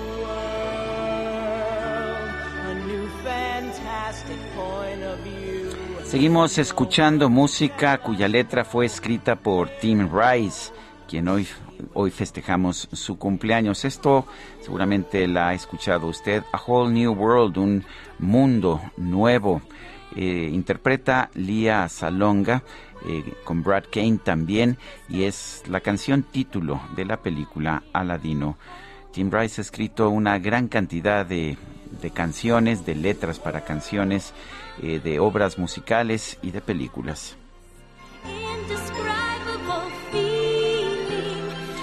Tenemos mensajes de nuestro público. Gabriela Oliva nos dice que mm, nos eh, envía saludos a todo el equipo, pero también dice esos neoliberales que existen en la ONU, pura corrupción. Ese señor solo va a ponernos en ridículo. Que tenga presente que en México existen especialistas en todos los temas. Hay que recordarle que puede tener asesores, que se asesore. Bueno, y eh, este, en, en otro tema quiero señalarle que nuestro colega, colega y también competidor, pero pues hay que señalar esta nota que viene de él. eh, Ciro Gómez Leiva ha mostrado, ha mostrado en una, en uno de sus espacios las declaraciones de Erika Telich Vidal, asistente de Juan Francisco Ili Ortiz, presidente ejecutivo y del Consejo de Administración de El Universal, sobre el dinero que llevó con ella a su viaje en Guatemala. El periodista mostró en redes sociales la declaración de dinero de pasajeros que salen de México y la declaración regional jurada de, viaj- de viajero. Y ahí se confirma que sí se declararon los 35 mil dólares propiedad de Ili Ortiz eh, que éste llevaba en el viaje que realizó a Guatemala para asistir a la boda de Santiago Nieto. La primera declaración ante las autoridades del Servicio de Administración Tributaria en el aeropuerto de Toluca, Erika Telich Vidal indicó que llevaba 25 mil dólares más de lo permitido para viajar. Lo permitido es 10 mil dólares. Si se excede esa cantidad, se debe documentar la legal posesión del dinero. Eh, y bueno, pues ella declaró esos 25 mil más los 10 mil que no se deben declarar. En otra imagen ha mostrado Ciro Gómez Leiva la declaración regional jurada de viajero en donde Telich Vidal brindó sus datos, incluso el hotel donde se quedarían y agregó que llevaba 35 mil dólares americanos, los cuales serían transportados posteriormente a los Estados Unidos. Eh, los documentos están fechados el viernes 5 de noviembre de 2021 y fueron mostrados en las redes sociales de Ciro Gómez Leiva, así como en su versión de, de su programa de televisión. Son las 8 de la mañana con 38 minutos. Los domis de choque revelan el daño que puedes sufrir al chocar en un auto. Reciben impacto tras impacto para evaluar qué autos nos protegen mejor. Solo los domis resisten choques. Tu familia no. ¿Sabías que en México se vendieron más de un millón y medio de autos de baja seguridad entre 2015 y 2020? Con autos más seguros y mejor información para los consumidores, se evitarían más de 5.000 muertes cada año. Exijamos autos más seguros para México. Infórmate en www.quetanseguroestuauto.org. Vámonos al resumen. Bueno, esta mañana el canciller Marcelo Ebrard aseguró que hay un gran interés internacional en participar en el Plan Mundial de Fraternidad y Bienestar. Sí, eso dijo que hay un gran interés internacional por este plan propuesto por el presidente López Obrador. inscribieron para participar en una primera ronda más de 47 países. Hay un gran interés ya en este apenas horas que ha transcurrido desde ese pronunciamiento. Numerosas organizaciones regionales, países, están eh, estableciendo contacto con nuestras representaciones diplomáticas para participar en la elaboración del plan que se comentó, que el presidente propuso y que tiene como propósito el que las 750 millones de personas en todo el mundo, de muy diversas nacionalidades, que están olvidadas estas personas, que ni siquiera son un tema más que de referencia, reciban el apoyo de la comunidad internacional. Por otro lado, el canciller Marcelo Ebrard anunció que el próximo 18 de noviembre el presidente López Obrador va a viajar a Estados Unidos para acudir a la novena cumbre de líderes de América del Norte. Se va a llevar a cabo después de diversas conversaciones entre los tres países que conformamos o que participamos en la cumbre de líderes de América del Norte, México, Estados Unidos y Canadá. Se va a llevar a cabo la novena cumbre. Ha habido antes que esta ocho, esta sería la novena le corresponde a Estados Unidos, porque hay, un orden que se va siguiendo en qué países es la sede. Entonces la novena le va a corresponder a Estados Unidos y la décima le va a corresponder a México llevarla a cabo aquí en nuestro país en 2023. En el marco del mes de Oaxaca en Estados Unidos, el gobierno del estado donó a la Organización de las Naciones Unidas un retrato de Benito Juárez elaborado por el artista mexicano Amador Montes. La presidenta municipal de León, Guanajuato, Alejandra Gutiérrez, asumió la presidencia de la Asociación Nacional de Alcaldes para el periodo 2021-2023.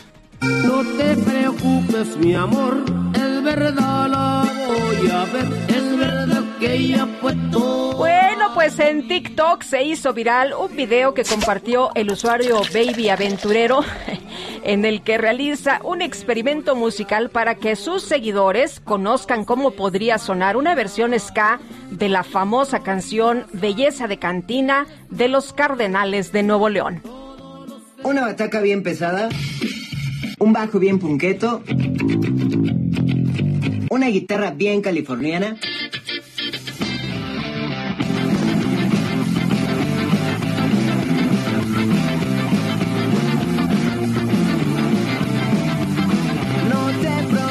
Preocupes, mi amor, es verdad la voy a ver, es verdad que ella fue toda mi vida. Estelares del Festival del Ahorro Soriana. Corre por la pantalla BIOS básica de 32 pulgadas a solo 3,490 pesos y hasta 18 meses sin intereses. Soriana, la de todos los mexicanos. A noviembre 16, aplican restricciones, apliquen código seleccionado, apliquen Soriana. Bueno, parece que lo primero que, la primera forma en que nos dimos cuenta fue por el cambio de los patrones de descenso y de ascenso, por el ruido, cambió el ruido, había lugares de la ciudad en donde se oían los aviones eh, y empezaron a oírse los aviones que iban al aeropuerto internacional de la Ciudad de México en otros lugares pero pues he estado viendo informaciones que son inquietantes al respecto del rediseño del espacio aéreo del Valle de México, un rediseño pues que puede tener complicaciones, que puede tener de hecho algunos riesgos. Yo quiero agradecer a María Larriba, controladora de tráfico aéreo e investigadora de accidentes de aviación, el que haya aceptado esta conversación sobre un tema técnico, pero que me parece es muy importante. María Larriba gracias por tomar esta llamada. Y la pregunta, han cambiado, por supuesto, los patrones, lo estamos viendo, vemos que, pues que se van más pegados a los cerros, a, las montañas del poniente y del sur de la Ciudad de México, los aviones. Eh, ¿Quién hizo este rediseño y es seguro el rediseño? Buenos días, gracias, gracias por la oportunidad de dar la opinión. Efectivamente, hubo un, rediseño de espacio aéreo que fue aplicado a partir de marzo de este año y em, sí se diseñaron unas llegadas sumamente largas, por lo menos del doble de las que teníamos, y aparte se hicieron otras llegadas eh, por el sur con el intento de empezar a redistribuir el espacio aéreo en base a, la operación de, de la base militar de Santa Lucía, que en este momento pues no tiene una sola operación. Ahora, la segunda intención, que esa sí es la correcta, era la de migrar a una navegación satelital. Es decir, en lugar de, navegar con equipos convencionales que estaban instalados en tierra, se navega con referencia satelital y eso permite navegar con mucho más precisión. Ahora, a seis meses de la implementación, no sentimos que sea seguro ni que sea eficiente. ¿Por qué? Porque se diseñaron las llegadas muy cerca de las, de las construcciones orográficas y es mucho el tiempo que vuelan sobre la ciudad. Aparte, pues hay otras otras limitaciones de tipo aeronáutico, rutas muy largas, consumos de combustible mayores y una cosa muy importante es, notar que el aeropuerto está ahorita máximo al 70% de su capacidad y tenemos todos estos problemas de ruido y de obstrucción y de cercanía a la, orografía. ¿Qué va a pasar cuando crezca la demanda, que lógicamente después de la pandemia tendrá que ir creciendo? ¿Cómo vamos a manejar esos volúmenes de tráfico? Si ahorita tenemos demoras considerables. Y aparte, se ha evidenciado después de todo este tiempo que hay factores que no tomaron en cuenta. En realidad, este diseño fue para condiciones ideales que en el Valle de México, por supuesto, no tenemos. María, ¿cómo, para recordar un poco, cómo fue que se hizo este rediseño? ¿Por qué se hizo y justo en este momento? Bueno, se hizo en primer lugar porque eh, había el, compromiso gubernamental de redistribuir todo el espacio aéreo para dar lugar a la operación del aeropuerto de Santa Lucía. La segunda razón es la modernización del espacio aéreo, que ese es un compromiso que el país tenía desde hace más de 10 años. Ahora, en el caso del Valle de México no se había hecho porque se iba a cerrar el ICM para operar Texcoco. Entonces no tenía caso hacer un, un, rediseño si no se iba ya a utilizar este aeropuerto. Pero como cambiaron las circunstancias, cancelan Texcoco y se toma la decisión de lo de Santa Lucía, entonces se tienen que empezar a hacer adecuaciones. Entonces, sí habría que hacer adecuaciones, nada más que aquí hay un tema. Ya hay, desde hace muchos años, más de 10 años, estudios que indican que la operación simultánea entre Santa Lucía y el ICM no es posible, y menos a máxima capacidad como, como lo están ofertando. Ahora, el CNEAM, el, el organismo que es un organismo de servicio de navegación aérea en el espacio aéreo, ellos toman esta responsabilidad de hacer el diseño pero hay una serie de normas que no cumplieron. La aviación tiene una cosa buenísima, que es que hay normas internacionales que nos ayudan a resolver cualquier problema de tipo, técnico que tengamos. Y aquí, esos 17 lineamientos para el rediseño del espacio aéreo no se cumplieron. Y por eso ahora tenemos algunos problemas, ¿no? Que se están presentando. De seguridad y de falta de eficiencia, sobre todo. A ver, de seguridad, que eso es lo que más me, me, inquieta, aunque también la falta de eficiencia, sobre todo por el consumo de combustible. ¿Cuáles son los riesgos de seguridad? Lo que sucede es que en los procedimientos anteriores, las aeronaves estaban más alejadas de la orografía. Entonces, en caso de necesidad, había un espacio disponible para mover esos aviones, ya sea para separarlos o para evadir las condiciones meteorológicas. En este momento, el procedimiento está tan justo y está tan cerca de la orografía que no hay opción de, hacia dónde mover esos aviones en caso de necesidad. Ese es uno de los aspectos de seguridad. El otro muy importante y que es muy incómodo es la turbulencia que provoca una zona montañosa. Y eso ocurre todo el año. En el verano, por, por la, la humedad y la formación de nubes, ¿no? Y en el invierno, porque precisamente en un ambiente seco y en un ambiente cerca de la orografía también hay turbulencia. Oye, pero estos peligros ya se están enfrentando en estos momentos, María. O sea, quienes vuelan ya están, eh, pues, eh, enfrentando esta situación de inseguridad. Sí, lo que ocurre es que nosotros debemos de medir las capacidades que tiene nuestro espacio aéreo y no podemos estar apoyados en un diseño que no es eficiente en cuanto empiecen a, mejorar las, las operaciones. el incremento en el número de operaciones nos va a causar aquí una Ahora, ¿qué se puede hacer? Bueno, pues se puede regresar al diseño anterior y se puede certificar esas llegadas que teníamos, que además son mucho más pequeñas, el número de millas es muchísimo menor y podemos proceder a certificarlas satelitalmente.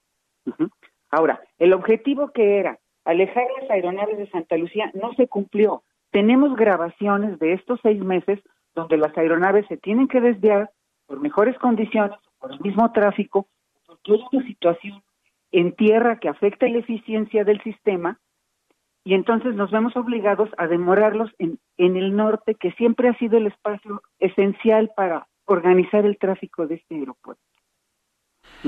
Pues María, María Larriba, eh, sé que el tema es complicado, espero que haya quedado claro, pero eh, pues finalmente lo que estamos viendo aquí es un problema de seguridad y un problema también de pues de que las rutas se vuelven más largas con mayor consumo de combustible, además del, del problema de ruido, que pues ya eso es otro problema que estaremos tratando en el futuro. Claro que sí, claro que sí, es, es un factor importante, porque se supone que debieron de hacer ellos unos estudios antes de hacer este rediseño del impacto ambiental y hasta hasta este momento no los tienen, se les han pedido y no los exhiben, entonces quiere decir que no los tienen.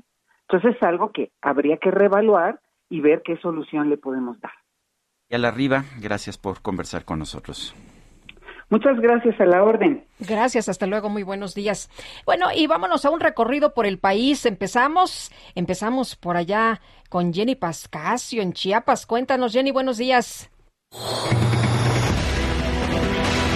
Buenos días, Sergio Lupita, para informarles que 12 personas aún no identificadas fallecieron calcinadas en un accidente vehicular entre dos unidades tipo urban en el tramo carretero Palenque Playas de Catazajá, aquí en el estado de Chiapas. El Sistema Estatal de Protección Civil informó que el choque ocurrió alrededor de las 5 horas de este martes. En el lugar encontraron dos unidades calcinadas marca Toyota. Por su parte, la Fiscalía General del Estado confirmó la muerte de estas 12 personas y lesiones en otras tres de nacionalidad hondureña, que fueron llevadas al Hospital General de Palenque, por lo que las autoridades no descartan que más víctimas sean personas migrantes. Aunque no se saben los motivos del accidente, la Fiscalía dijo que sacarán pruebas de ADN para lograr identificar las víctimas mortales. Esta es la información por el momento.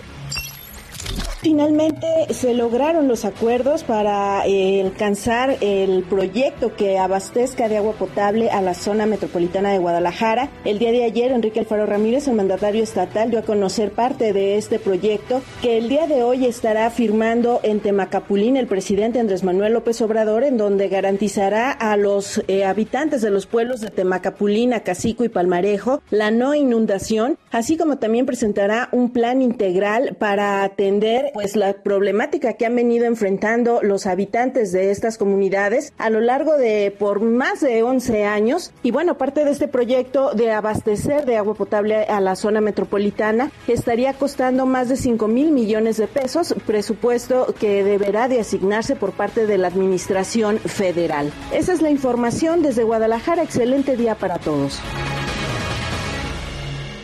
Estelares del Buen Fin en el Festival del Ahorro Soriana. Pantalla Samsung de 58 pulgadas 4K a solo 12,490 pesos y hasta 18 meses sin intereses. Soriana, la de todos los mexicanos. A noviembre 16, aplican restricciones. Consulta modelo participante. Aplica en Soriana.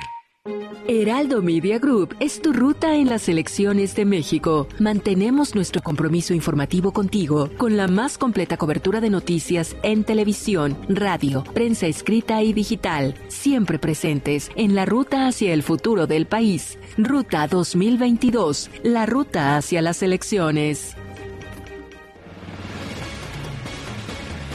En esta ruta 2022, el presidente nacional de Morena, Mario Delgado, aseguró que la coalición Juntos Hacemos Historia, conformada por Morena, el Partido del Trabajo y el Partido Verde, así como Nueva Alianza, tienen la oportunidad de ganar seis de seis gobiernos que se van a disputar en el proceso electoral del 2022, no uno de, no uno de seis, como dijo Marco Cortés, presidente del PAN, con base en los números y las proyecciones de crecimiento que tenemos, las fuerzas políticas que estamos aquí representadas, tenemos la oportunidad de ganar las próximas gubernaturas, las seis de seis. Y no es por presumir, pero este 2021 ya ganamos 12 de 15 gubernaturas. Ganamos la mayoría de la Cámara de Diputados, ganamos la mayoría en 19 congresos locales y ganamos un 75% más de municipios comparados con 2018 para llegar a casi 700 municipios gobernados. Eso es lo que declaró Mario Delgado en una conferencia de prensa. Estaba acompañado por Sonia Rincón, líder de Nueva Alianza, Karen Castrejón, dirigente del Partido Verde, Alberto Anaya, presidente del Partido del Trabajo, entre otros militantes políticos. Dijo que juntos haremos historia, eh, no lucha simplemente por ganar elecciones y llegar al poder, sino que la coalición busca ganar estos espacios para que siga la transformación histórica que está viviendo nuestro país. Son las 8.54. Heraldo Media Group es tu ruta en las elecciones de México. Mantenemos nuestro compromiso informativo contigo con la más completa cobertura de noticias en televisión, radio, prensa escrita y digital, siempre presentes en la ruta hacia el futuro del país. Ruta 2022, la ruta hacia las elecciones. Sergio Sarmiento y Lupita Juárez quieren conocer tu opinión, tus comentarios o simplemente envía un saludo para ser más cálida esta mañana. Envía tus mensajes al WhatsApp 5520 109647.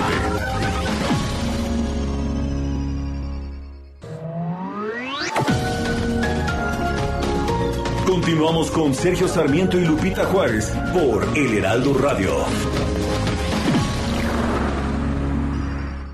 La comida chatarra y las bebidas azucaradas no deben volver a las escuelas. Ahí niñas y niños consumían tal exceso de calorías que aumentaba su riesgo de sobrepeso y obesidad. Además, el consumo de estos productos provoca procesos inflamatorios, los cuales debilitan el sistema inmune frente a virus y bacterias. Es urgente que saquen ya la comida chatarra y bebidas azucaradas de las escuelas. Nuestros, niños, son primero. Alianza por la Salud Alimentaria.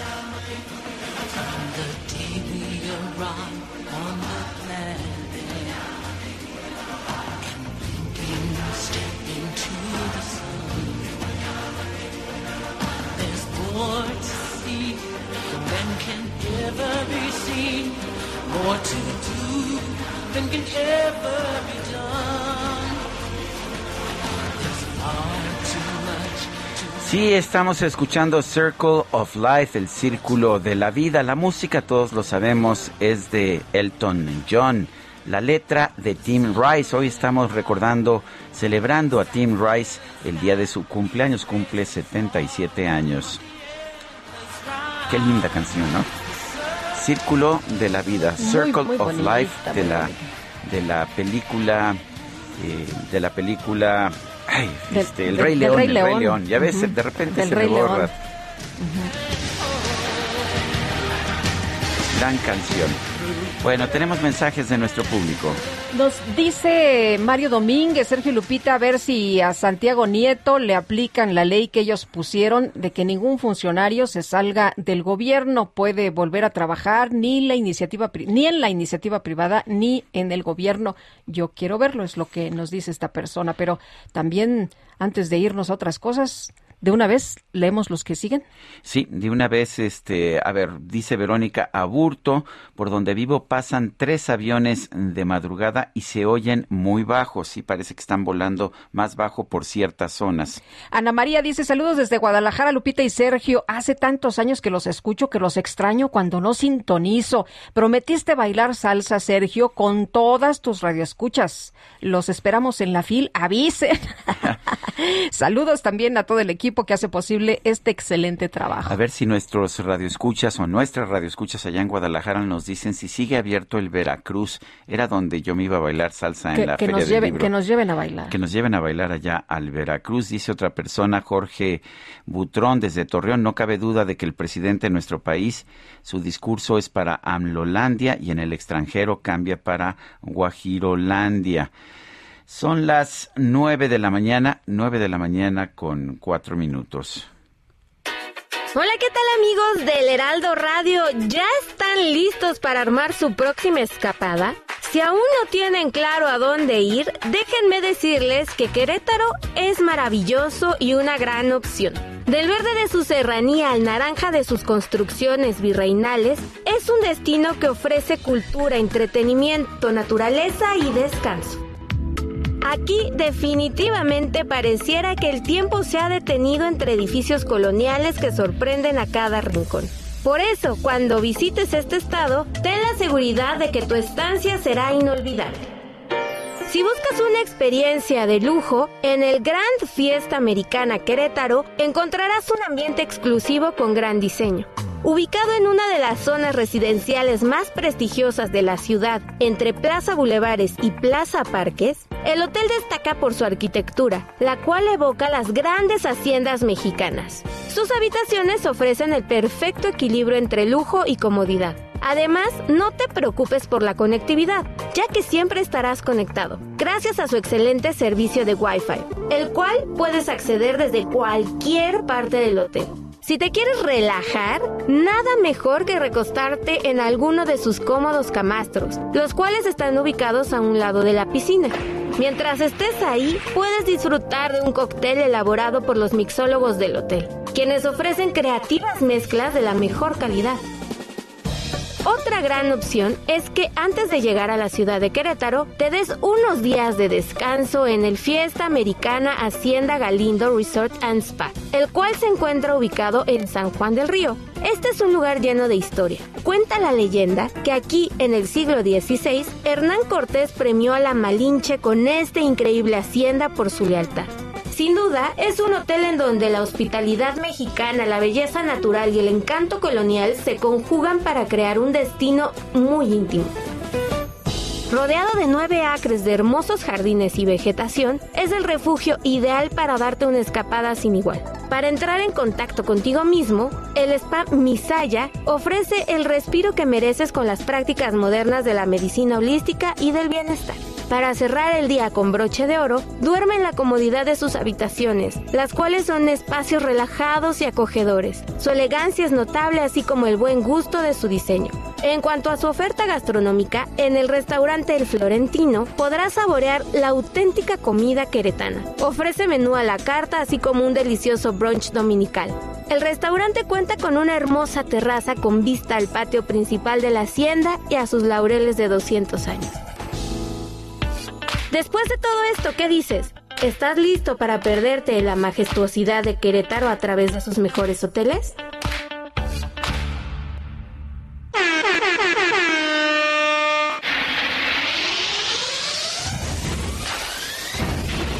Preparen sus sentidos, que están a punto de experimentar algo único y extravagante.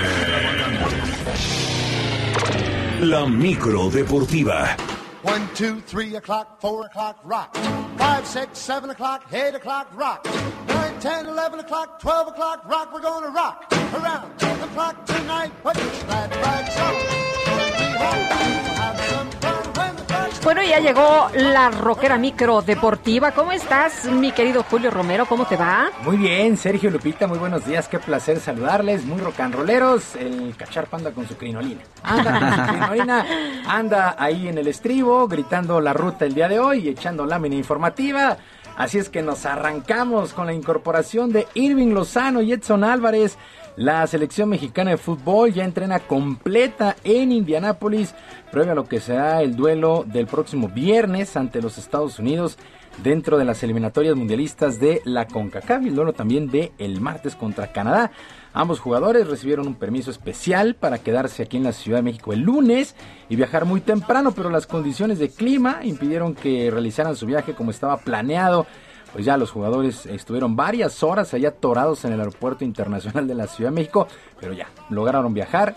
Creo que se fueron vía Tepetongo y luego San Juan del Río. Y bueno, el chiste es que ya están allá en Indianápolis y ya por la tarde noche tuvieron pues eh, su primer entrenamiento, su primer acercamiento. México enfrenta el viernes a los Estados Unidos en Cincinnati, duelo ya de eliminatoria mundialista. Durísima la visita, eh, porque es Estados Unidos y Canadá. Para mí Canadá el mejor equipo del octagonal de la CONCACAF, aunque México es líder, pero este, ahí está. Eh, no, usted Oye, el, el, cacharpo tiene opiniones, ¿verdad? Él, eh, él tiene otros, él tiene otras opiniones, datos, tiene, otros datos, datos, otros efectivamente. Bueno, ahorita saliendo lo vamos a poner a limpiar con refresco las llantas. Bueno, luego de varios meses lesionado, el zaguero español Sergio Ramos por fin, por fin pudo entrenar con su nuevo equipo, el Paris Saint Germain. Informaron fuentes cercanas al jugador Sergio Ramos de 35 años de edad. Llegó al cuadro galo el pasado verano y sufre de molestias en la rodilla pero según los informes indican que comenzó a mejorar y su debut podría darse en breve. Mauricio Pochettino, técnico del PSG, pues ya espera que en breve pueda entrenar con el resto de sus compañeros y también jugar este Sergio Ramos, otro de los cambios muy sonados en el pasado verano, eh, pues un símbolo del Real Madrid, sin lugar a dudas, Sergio Ramos, ahora con el Paris Saint Germain, pero ni siquiera había podido entrenar por estas lesiones en la rodilla. Bueno, en otras cosas, luego de su triunfo sobre el estadounidense Caleb Plant, el tapatío Saúl El Canelo Álvarez tomó la estafeta que dejó en el pasado Julio César Chávez. Por lo menos así lo consideró Mauricio Suleimán, presidente del Consejo Mundial de Boxeo. Mauricio Suleimán destacó la función que se montó el pasado fin de semana ya en Las Vegas, que culminó con el triunfo del Canelo, que unificó los cuatro títulos de peso medio. Escuchamos a Mauricio Suleimán, presidente del Consejo Mundial de Boxeo.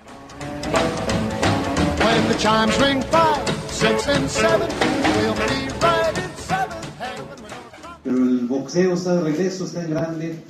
Eh, hubo una, una increíble eh, ambiente de mucho mexicano presente y pues recordamos sin duda alguna la época de Julio César Chávez, esa estafeta que poco a poco se ha ido entregando de Chávez al Canelo, es ahora una realidad.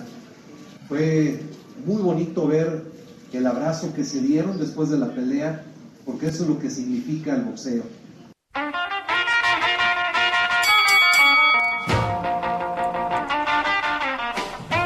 Pues ahí están las palabras de Mauricio Sulaimán. Han causado mucha, mucha polémica. Sí, en verdad, Canelo es el sustituto de Julio César Chávez. Bueno, pues muchos dicen que sí, otros que está muy lejos. Pero el hecho es que Canelo Álvarez, campeón absoluto peso medio en el CMB, la AMB, la OMB y la Federación Internacional de Boxeo. Y todo listo para que este miércoles, el día de hoy, a las 2 de la tarde, se ponga en marcha el torneo de maestras del tenis de la WTA allá en Guadalajara. En el primer duelo, la checa Barbora Krishikova se medirá ante Kantavet de Estonia, Anet Kintavet de Estonia. Al término de este juego se llevará a cabo la ceremonia de inauguración y por la tarde después de esta ceremonia también la checa Carolina Pliskova estará enfrentando a la española Garbiñe Muguruza. El evento presenta, hay que recordarlo, a las ocho mejores raquetas del año, así es que pues eh, bueno. No está tan fácil. Buena actividad en eh, Guadalajara a partir de las 2 de la tarde, mucho, mucho tenis. Y el mariscal de campo de los empacadores de Green Bay, Aaron Rodgers, ofreció disculpas. Ofreció disculpas luego de dar a conocer sus argumentos para no vacunarse contra la actual pandemia y después de salir positivo, situación que le impidió jugar el pasado fin de semana. Bueno, Rogers apuntó en días anteriores que él estaba inmunizado y que estaba buscando tratamientos alternativos en lugar de las vacunas autorizadas por la NFL, que son Pfizer y AstraZeneca. Bueno, con estas declaraciones Aaron Rodgers puso fin a la polémica y se enfoca en su regreso a los emparrillados, aunque todavía debe dar negativo en su próximo examen. Vaya, vaya polémica también que levantó Aaron Rodgers. Eh, pues lo acusaron de mentir, de mentirle a la NFL decir que estaba inmunizado. Bueno, salió positivo, se recupera, se perdió el duelo del pasado fin de semana. Pero bueno, ya pidió disculpas. Y el mexicano Carlos Ortiz. Por mentirosón. Sí, pues por andar engañando, ¿no? La cosa es que, mira, una cosa es que tú no te quieras vacunar y tengas tus argumentos y otra cosa es que rompas los protocolos Pues que sí. impone la NFL porque pues afectas a tus compañeros y a las personas que, que rodean a este jugador. O sea, con tu familia, muy respetable, tú podrás hacer lo que quieras. Pero tú me entras a un Claro. vestidor, tú eres, además eres el líder de un equipo como los empacadores de Green Bay. En No es falso, pero no es verdadero. Agarraron en la movida ahí a Aaron Rodgers que ya pidió disculpas. Bueno, y el mexicano Energúmeno. Carlos Ortiz no podrá defender su título en el próximo abierto de golf de Houston dentro de la gira de la PGA debido a una lesión en el hombro izquierdo. A pesar de estas molestias, Carlos Ortiz, hay que recordarlo, logró la segunda plaza, el segundo lugar el pasado fin de semana en el abierto de Mayacoba, pero luego de varias recomendaciones médicas tomó esta decisión. De tal manera, eh, Rodolfo Casabón será el único mexicano que esté presente en el evento que se pone en marcha el día de mañana. Hace un año, prácticamente hace un año, Carlos Ortiz daba la gran nota al ganar el abierto de Houston en la gira del golf de la LPGA, pero no, no podrá defender este título. Sergio Lupita, amigos del auditorio, la información deportiva este lunes. Les recuerdo nuestras vías de comunicación en Twitter. Estoy en arroba jromerohb, en arroba jromerohb, además de nuestro canal de YouTube, Barrio Deportivo, Barrio Deportivo en YouTube, todos los días a las 7 de la noche, con mucha diversión y la información deportiva a la orden. Que tengan un extraordinario miércoles. Gracias, mi querido Julio. No sabía si escuchar los deportes o ponerme a bailar, ¿eh? Pues eh, ahí las dos, se puede las dos. puede. Gracias, podemos, Julio. como, Podemos. Él, como él está monopolizando el micrófono. Bueno, este, no tanto, ¿verdad? Hay retos, retos este, poco solemnes del cacharpo principal. Sí, cacharpo. Sí, vaya ese cacharpo, hay que ponerle un correctivo, en fin, lo vamos a mandar por los tamales y los actores. Me parece muy bien que sean, que sean varios, ¿eh? Ah, bueno, sí, claro. Gracias, Julio. Buenos días.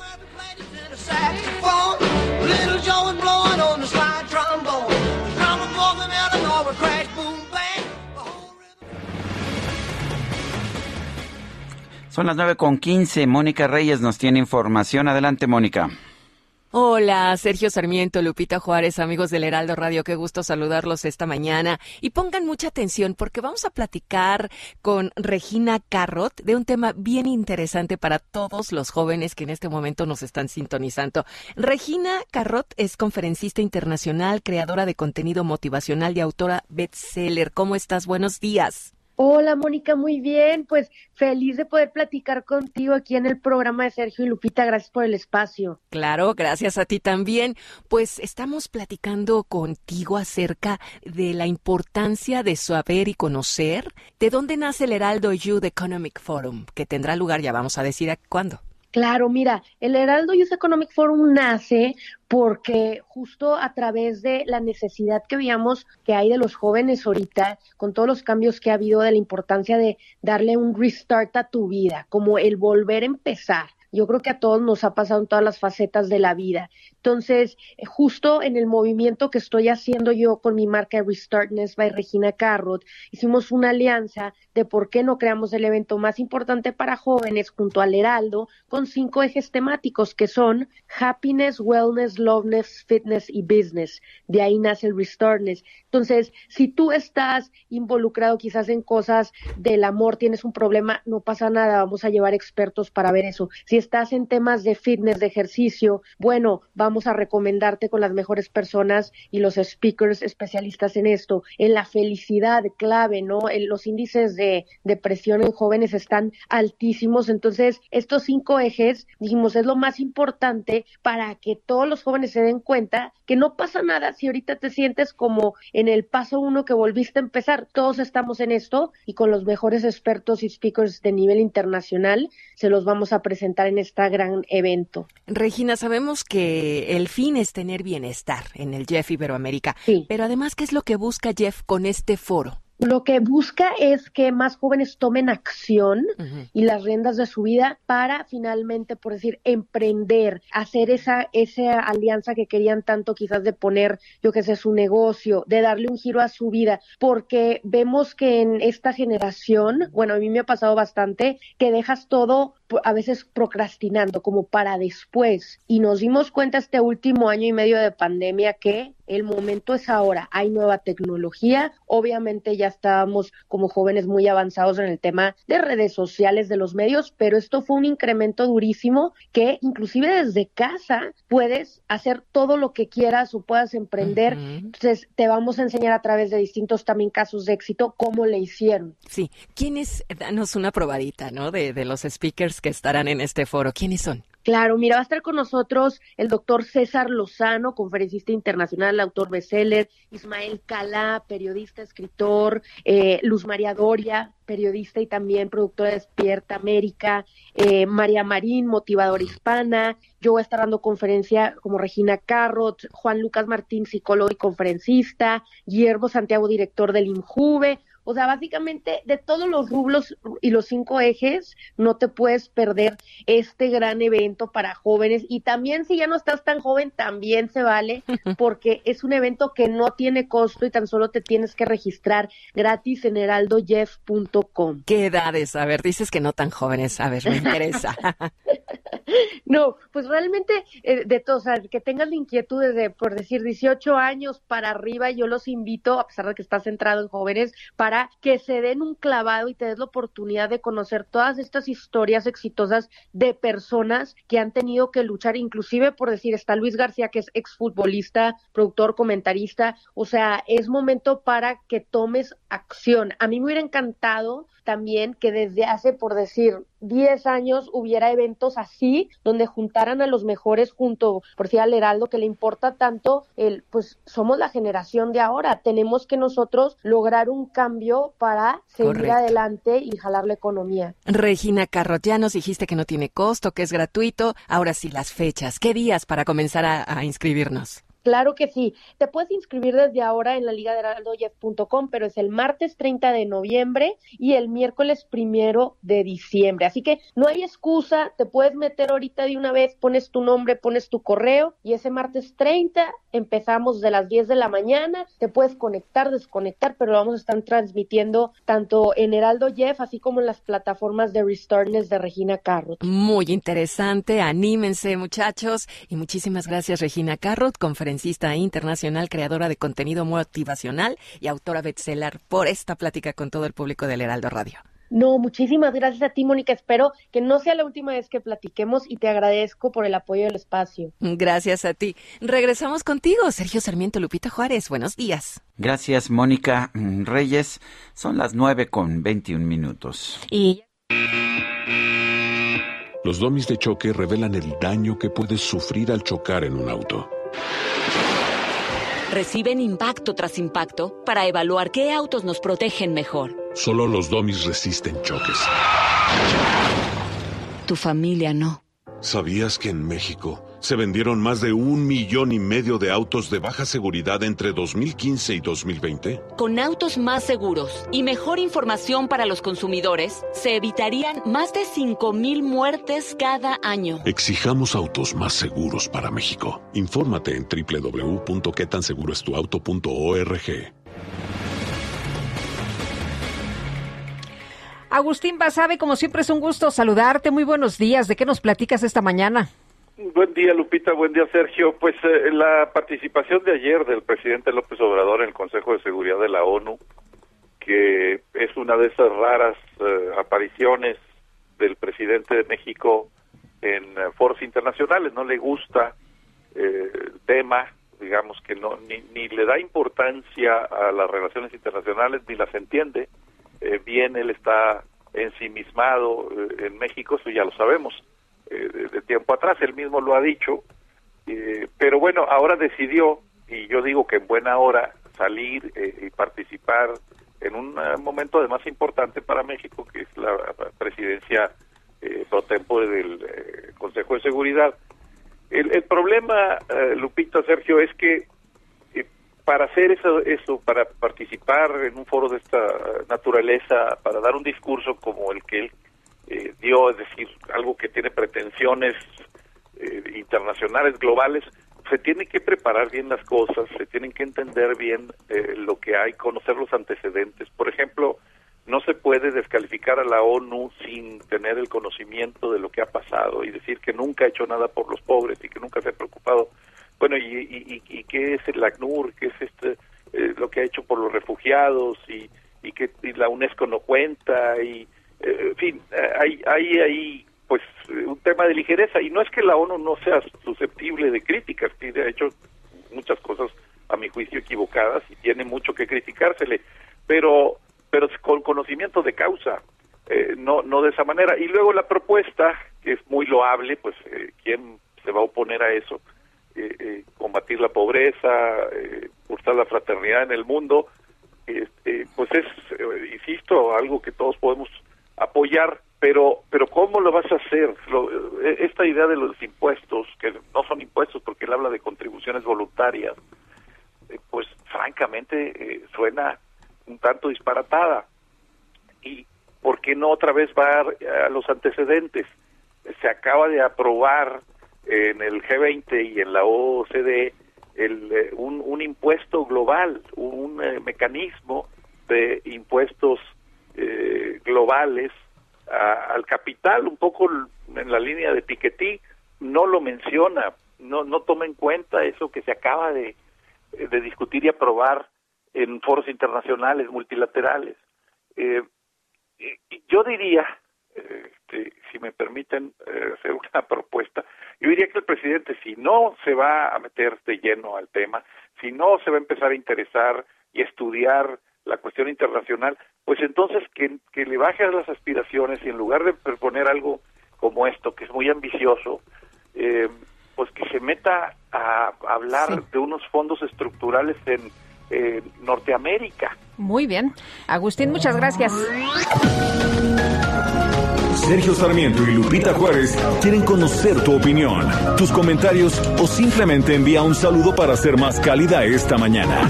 Envía tus mensajes al WhatsApp 5520 109647.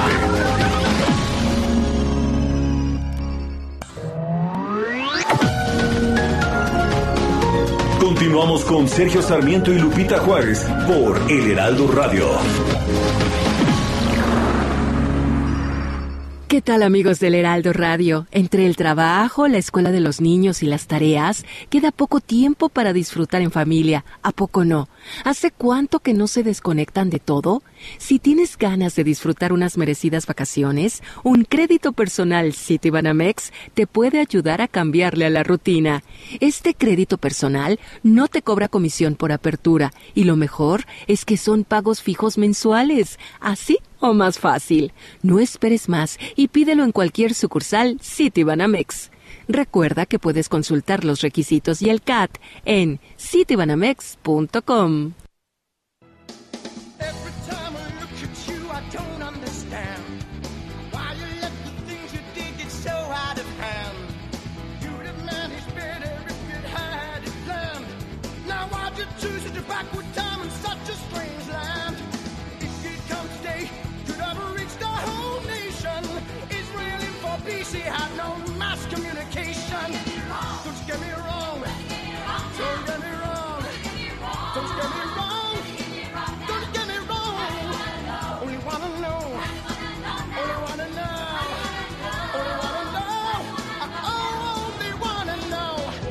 Seguimos escuchando música, música con letra escrita por Tim Rice. Esto se llama Superstar y es de la obra de teatro Jesus Christ Superstar. Superstar, Jesucristo, superestrella, que aquí también se escenificó en español con mucho éxito, ¿verdad? Así es, efectivamente. Oye, vámonos a los mensajes. Dice una persona al auditorio, Alfredo Bernal. Buenos días, definitivamente puras ocurrencias de AMLO y ahora no solo en lo interno, sino en lo externo, pero jamás habla de facilitar la inversión y crear empleos en todo el mundo. Solo habla de regalar dinero. En verdad, ¿será que él piensa que así funciona el mundo, da pena y vergüenza.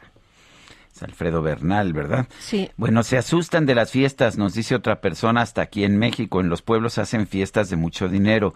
Cada quien tiene sus medios y sus gustos. El asunto de la inseguridad es más importante que lo trivial de una fiesta personal. Por cierto, debería de comparecer el encargado de la Guardia Nacional para que explique por qué no pueden controlar tanta delincuencia. Eso sí es importante.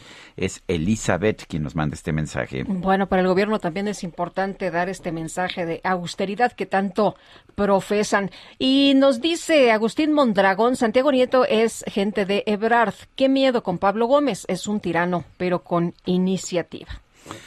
Son las nueve de la mañana con 33 minutos. La siguiente sección es traída a usted por el proyecto que está redefiniendo el Pedregal. Entre a pedre.mx y descúbralo. Pedre.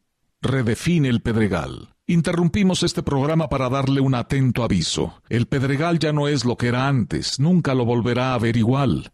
Pedre está redefiniendo el Pedregal. Entre a pedre.mx y descúbralo. O visite nuestro showroom en Avenida San Jerónimo 111, Álvaro Obregón. Pedre redefine el Pedregal. Vamos a los mercados. Están a la baja los mercados en México y en los Estados Unidos. El índice de precios y cotizaciones está bajando, pero muy ligeramente, apenas 0.01%. Se ubica en 52.108.81 unidades. Baja también ligeramente el Dow Jones, 0.08%. El Nasdaq un poco más, 0.7%. Los mercados están como a la expectativa. El peso sigue se vende en sucursales bancarias de nuestro país a 20 pesos con 91 centavos.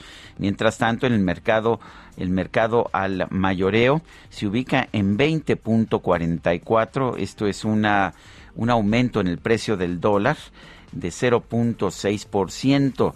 Está bajo presión el dólar en estos momentos. Y bueno, en todo el mundo la gran preocupación en estos instantes es el tema de la inflación. El presidente de los Estados Unidos, Joe Biden, está diciendo que está dirigiendo, está ordenando a sus asistentes económicos para que se enfoquen en el tema de los costos de energía. Mientras tanto, eh, se ha registrado en los Estados Unidos el mayor aumento en los costos de electricidad desde 2009. Son las 9 con 35 minutos. Esta sección fue traída a usted por el proyecto que está redefiniendo el Pedregal. Entre a pedre.mx y descúbralo. Pedre redefine el Pedregal. Bueno, y ayer en sus redes sociales, la propia Malala Yousafzai, defensora de la educación de las niñas, se acordarán ustedes, fue atacada en un atentado, casi pierde la vida por defender la educación de las niñas y Premio Nobel de la Paz que en 2012 sobrevivió precisamente, tenía 15 años cuando sobrevivió a los disparos de un talibán allá en Pakistán, pues anunció que se casó. Esta joven tiene 24 años, vive en Reino Unido, dijo que ella y su marido, al que solo llamó Acer, se habían casado en eh, Birmingham y lo celebraron en su casa con su familia, posteó unas hermosas fotografías y bueno, esto lo dio a conocer ella misma ayer. No se quería casar, ¿verdad? Me Pues decías fíjate tú. que había una entrevista, Sergio, que llamó mucho la atención porque acaba de decir así apenas eh, unas semanas que no, no, no veía a ella como el matrimonio, eh, como algo cercano. Y bueno, pues llama la atención que semanas, eh, pocas semanas después, ella misma anuncia en redes sociales que contrajo nupcias. Son las nueve de la mañana con 36 minutos y al respecto de las declaraciones de del presidente Andrés Manuel López Obrador allá en los Estados Unidos en un video en redes sociales en que decía que iba a hablar con Joe Biden para la regularización de 11 millones de migrantes para que no se maltrate a migrantes ni a ningún migrante del mundo. José Miguel Vivanco, el director de las Américas de Human Rights Watch, ha respondido que el presidente López Obrador tiene razón, pero que debería seguir su propio consejo. Eh, José Miguel Vivanco que ha tuiteado que está muy bien que AMLO le pida a Joe Biden que no se maltrate a los mexicanos en Estados Unidos, pero debería seguir su propio consejo. En México, el Instituto Nacional de Migración y la Guardia Nacional golpean y extorsionan a migrantes con impunidad. La semana pasada la Guardia Nacional mató a dos migrantes por no parar en un retén, es lo que tuiteó el director para las Américas de Human Rights Watch. Bueno, y vámonos ahora con eh, otras eh, cosas también importantes. Fíjate que vamos a platicar de la Expo Dubai eh, 2020 y eh, Bernardo eh, Novales, director general del Pabellón Mexicano. Y Bernardo, qué gusto, como siempre, saludarte. Cuéntanos cómo van las cosas por allá, cómo va, cómo va todo, qué, qué ha pasado con este pabellón mexicano que nos decían, pues era un pabellón espectacular. ¿Cómo estás, Lupita? ¿Cómo estás, Sergio? Buenos días. Me da mucho gusto saludarlos del otro lado del mundo. Con mucha ilusión hoy celebrando nuestro Día Nacional aquí en el Pabellón Mexicano y en la Expo 2020 Dubai, que lo que busca pues es promo provocar y promover a los Estados eh, Unidos Mexicanos aquí en la Expo Universal. Eh, tengo entendido que este miércoles 10 de noviembre es el Día Nacional de Honor de México. ¿Qué significa eso? Cada, cada país, querido Sergio, celebra su Día Nacional durante los 192, durante los seis meses que dura la Expo. Hoy celebramos el Día de México, 10 de noviembre, y la intención de este proyecto es pues promover eh, la participación cultural de los países, enseñar lo mejor que trae cada país de sus atributos culturales. En el día de hoy tuvimos la presencia de Javier Camarena, que acaba de terminar su concierto, siendo una extraordinaria noche de ópera. Y por supuesto, también quiero compartirte que tuvimos en la mañana el izamiento de banderas y eh, una presentación muy breve del Ballet Folclórico de México de Amalia Hernández.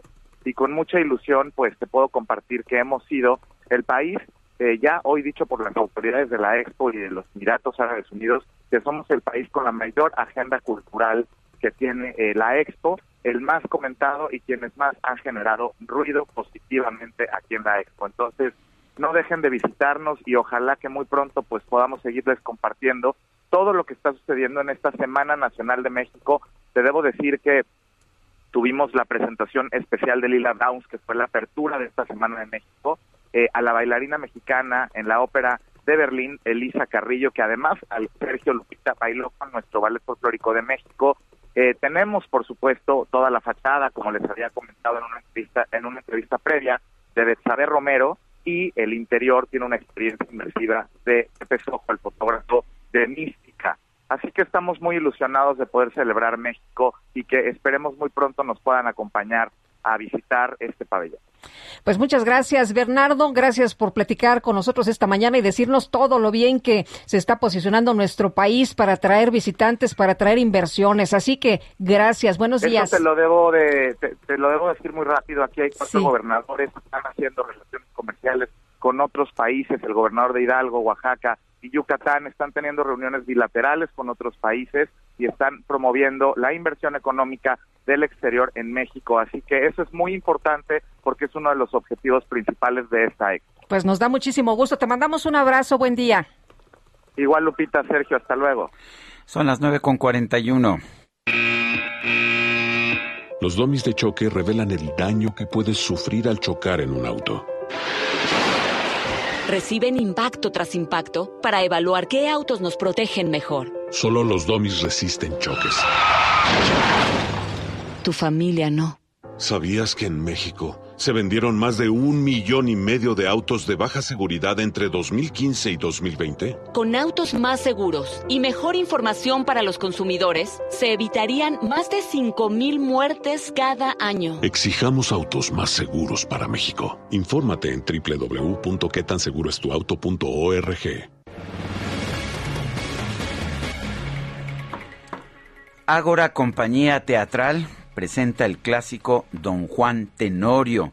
Y el precio es la vida de José Zorrilla en el Instituto Cultural Helénico bajo la dirección de Noé Alvarado. Aldo Estuardo participa como productor y, actu y actor y nos da mucho gusto eh, recibirte en este espacio. Aldo, cuéntanos, hemos visto el Don Juan de Zorrilla muchas veces.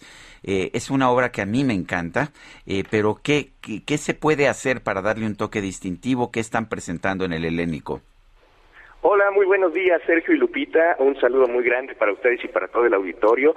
Efectivamente, como lo menciona Sergio, estamos eh, reposicionando a- al clásico de José Zorrilla, pero con algunas desmitificaciones muy interesantes, porque todos conocemos a este don Juan romántico, conquistador, eh, una persona que con sus palabras nos, nos cautiva.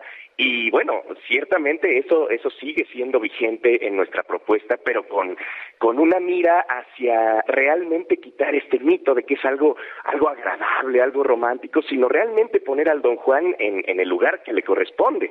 Finalmente, Don Juan es una persona que, eh, pues con sus palabras, con con todo lo que hace en la vida, pues se convierte en un ser que viene a, a, colación de muchas temáticas vigentes en nuestra sociedad actualmente, como lo es el machismo, la misoginia, por supuesto todas las atrocidades que comete con, con todos sus amigos, con todos sus familiares incluso, y es poner al, al don Juan eh, en esa en esa posición y realmente eh, que la gente pueda ver al don Juan como realmente lo es, ¿no? Y si bien, por supuesto, el, el clásico de José Zorrilla lo respetamos al 100% al pie de la letra, con todas las características de la correctísima forma de, de decir el verso, eh, con escenas completas. Es muy importante resaltar que nosotros no eliminamos ninguna escena, no eliminamos ningún personaje, la obra va completita como va. Y adicionalmente a esto, eh, pues tenemos una propuesta súper interesante porque la hacemos en el Instituto Cultural Helénico, primeramente en, la, en el claustro románico, que no sé si lo conocen, pero es fantástico, la arquitectura de ahí es, eh, y la historia que tiene es maravillosa, y la segunda parte de la obra la hacemos dentro de la capilla gótica, que también es un escenario impresionante, ¿no? Entonces, como, es como de, interactivo, ¿sí? la gente se mueve la gente se mueve exactamente, termina la primera parte y ya la segunda parte la movemos dentro de la capilla, eh, que es la, la, que nos cuenta la historia de cinco años después, qué pasó con el don Juan, ¿no? Bueno, pues qué pasó con el don Juan es interesante. Estamos acostumbrados a que el don Juan es castigado, ¿así va a pasar? ¿O, o no. no nos puedes adelantar? Bueno, según según José Zorrilla tiene el, el, el, derecho a la redención, tiene el derecho al perdón, porque bueno, justo cierto, en sus sí. últimos momentos se da cuenta de que pues tuvo muchos errores, se arrepiente, tiene esta redención y bueno, pues este este texto esto, este texto fantástico religioso nos permite darnos cuenta de que hay por ahí un arrepentimiento y una posibilidad de que su alma pues se salve y, y, y pueda ir eh, al lado de su amada doña Inés. Pues muy bien, Aldo Estuardo, productor y actor, gracias por invitarnos a ver este clásico, Don Juan. Muchas Tenorio. gracias a ustedes. Estaremos los dos próximos fines de semana, viernes, sábado y domingo, viernes y sábado a las 7 de la noche y domingo a las 6 de la tarde. Los boletos están de venta en Ticketmaster. Es una experiencia increíble, música en vivo, una soprano extraordinaria, eh, hay, hay eh, actores en escena que son talentosísimos. Ahí los esperamos con mucho gusto. No se van a arrepentir. Una experiencia fenomenal. Gracias, buenos días. Gracias, Hasta Lupita. luego. Un abrazo. Hasta luego. 9 con 45. Si no actuamos ya, uno de cada dos niños mexicanos va a desarrollar diabetes a lo largo de su vida. Nuestros niños son de los mayores consumidores de comida chatarra en el mundo y tienen uno de los índices más altos de obesidad. Como mamás y papás es imposible competir con la comida chatarra en las escuelas y con su publicidad multimillonaria. Saquen ya la comida chatarra de las escuelas y prohíban su publicidad a la infancia. Nuestros, Nuestros niños, niños son primero. Alianza por la Salud Alimentaria. GastroLab. Historia, recetas, materia prima y un sinfín de cosas que a todos nos interesan. Y ya está listo Israel Arechiga para platicar con nosotros esta mañana. Querido Israel, ¿cómo te va? Muy buenos días. Hola, muy buenos días, querida Lupita, querido Sergio. Qué gusto saludarlo. Y, y, perdón que ayer no te pudimos, eh, no hubo forma de que entraras, pero nos da muchísimo gusto siempre. ¿Qué nos, ¿De qué nos vas a hablar hoy? Pues sí, la verdad es de que me dejaron con el chocolatito caliente y los churros en la mano. Ah, porque les no nos digas eso. les quiero platicar que justo esta semana eh, vamos a celebrar a dos de los grandes inventos, dos de los grandes descubrimientos, probablemente de la panadería y repostería en el mundo, y son los churros y los brownies. Pero si voy a comenzar a hablarle de los churros, estoy seguro que todos se van a sorprender porque no, no son mexicanos, ni siquiera está cerca de ser un postre mexicano y tampoco español a pesar de que hay chocolaterías y churrerías que llevan más de 200 años abiertas en Madrid. La, la historia se va a remontar al siglo XII en China, imagínense nada más, y es que había una masa, una masa llamada youtiao, que esta masa eh, era una masa que se freía originalmente y se servía en el desayuno para acompañar leche de soya, salsa picante y arroz. Pero posteriormente entra a la historia un general, un general muy querido en esa época, el general eh, Yu Fei, y, y este general fue un héroe nacional, incluso al día de hoy tiene templos, es un general que está ligado a las artes marciales y es un símbolo de la lealtad. Y, y lo que pasa es de que en algún momento eh, un ministro llamado Qin Hui eh, lo, sentencia a muerte.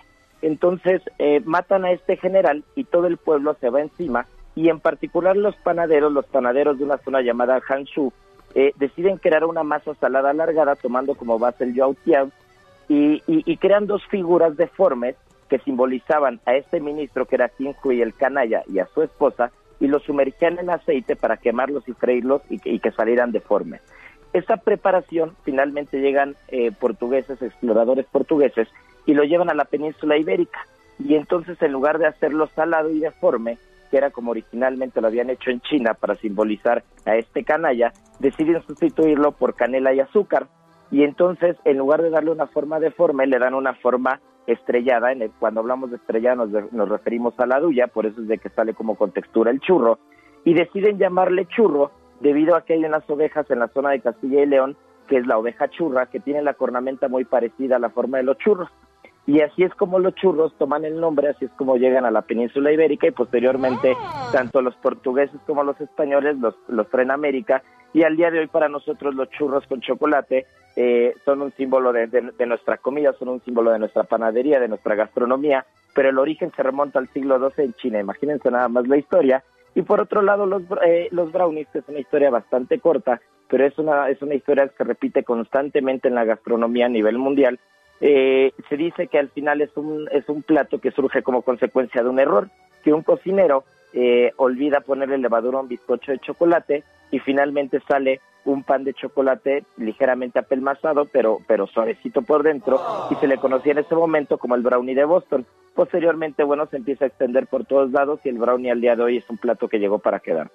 Pues esto es un par de historias muy interesantes alrededor del pan y de la, de la repostería Ah, qué y de uno de los platos tan tradicionales. Israel, muchas gracias, muy buenos días. No, no, nada que muchas gracias. ¿Tú sabes qué es tortura a dos conductores hambrientos a esta hora de, la estos temas? mañana, hombre. Pero bueno, bueno. me comprometo a llevar churros y chocolate muy pronto. Gracias, estos gracias. días. Fuerte abrazo, Les Israel. mando un fuerte abrazo. Son las nueve con cincuenta. Este buen fin, llegan las estelares del Festival del Ahorro Soriana. Corre por un 30% de descuento en ropa de invierno para toda la familia. Sí, 30% de descuento en ropa de invierno para toda la familia. Soriana, la de todos los mexicanos. A noviembre 16, aplican restricciones, aplica en Soriana. En su conferencia de prensa de esta mañana, el presidente López Obrador aseguró que el extitular de la Unidad de Inteligencia Financiera, Santiago Nieto, tomó una buena decisión al presentar su renuncia ante la polémica que generó su boda en Guatemala. Pienso que fue una buena decisión de Santiago Nieto de presentar su renuncia y creo que también fue una decisión el nombramiento de Pablo Gómez. Es un hombre íntegro, honesto, incorruptible. ¿Tengo que decir más? Bueno, y por otro lado, el presidente López Obrador reiteró su llamado a retomar las clases presenciales en todo el país. Afirmó que ya no hay justificación para no dar este paso. Sí es importante el regreso a las clases presenciales. Tercera llamada, tercera llamada, comenzamos. Ya no hay ninguna justificación, o pueden haber para no ser tan estrictos, tan radicales, pero son mínimas. Ya se demostró que las niñas, los niños, los adolescentes no corren riesgo de contagio. Es mínimo. La gobernadora de Campeche, Laida Sansores, señaló que ante el avance del semáforo verde en su estado ya planea cancelar el uso obligatorio del cubrebocas y la sana distancia. Yo por mí, y ya lo están haciendo en otros lugares, el tapaboca ya es opcional. Si quieres te lo pones y si no, no. Así que si aquí se lo quieren quitar, quítenselo, ¿eh? Nosotros hemos declarado COVID free todos los lugares en donde estamos. Ya estamos en verde. Gracias a, Dios han sido tres decesos como promedio, dos, lo que ya tenemos ahora. Yo ya quitaría también la sana distancia. Entonces lo voy a consultar para ver si esto es posible. Bueno, el coordinador de Morena en el Senado, Ricardo Monreal, presentó una iniciativa de reforma al artículo 2 de la Constitución para evitar la venta de niñas en las comunidades de usos y costumbres. El embajador de los Estados Unidos en México, Ken Salazar, confirmó que su país se mantiene en negociaciones con el gobierno mexicano para que los agentes de la DEA puedan trabajar en nuestro territorio. Y la farmacéutica Merck informó que el gobierno de la Unión Americana se comprometió a comprar 1.4 millones de tratamientos completos de su nueva píldora contra el COVID-19. Estos celos me hacen daño, me enloquecen. Ay, ajá, sí, ahorita. Lo peor es que muy tarde comprendí, sí, sí. Pues yo lo que vi en redes sociales, Guadalupe, no sé qué viste tú. Yo, vi, lo mismo, yo vi lo mismo. Yo vi a la periodista Lauren Sánchez, bastante guapa, es Muy la novia guapa. de, del multimillonario Jeff Bezos. Pero, ¿qué te puedo decir? Estaba observando a Leonardo DiCaprio, pero con unos ojos de amor. y bueno, los memes decían, quédate con quien te mire como eh, Lauren Sánchez, la novia de Jeff Bezos, mira a Leonardo DiCaprio. El empresario se sumó a las bromas en Twitter y escribió, Leo, ven aquí, quiero mostrarte algo. Eh, Se refiere a Leo DiCaprio junto con una fotografía en la que sostiene un letrero que dice peligro, acantilado, empinado, caída fatal.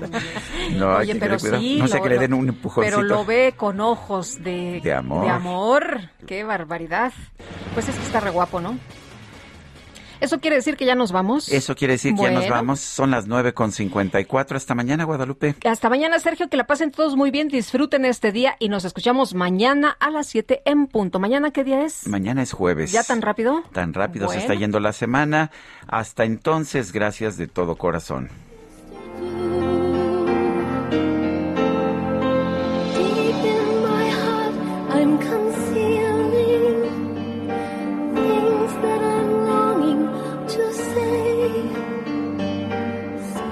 To confess what I'm Heraldo Media Group presentó Sergio Sarmiento y Lupita Juárez por El Heraldo Radio.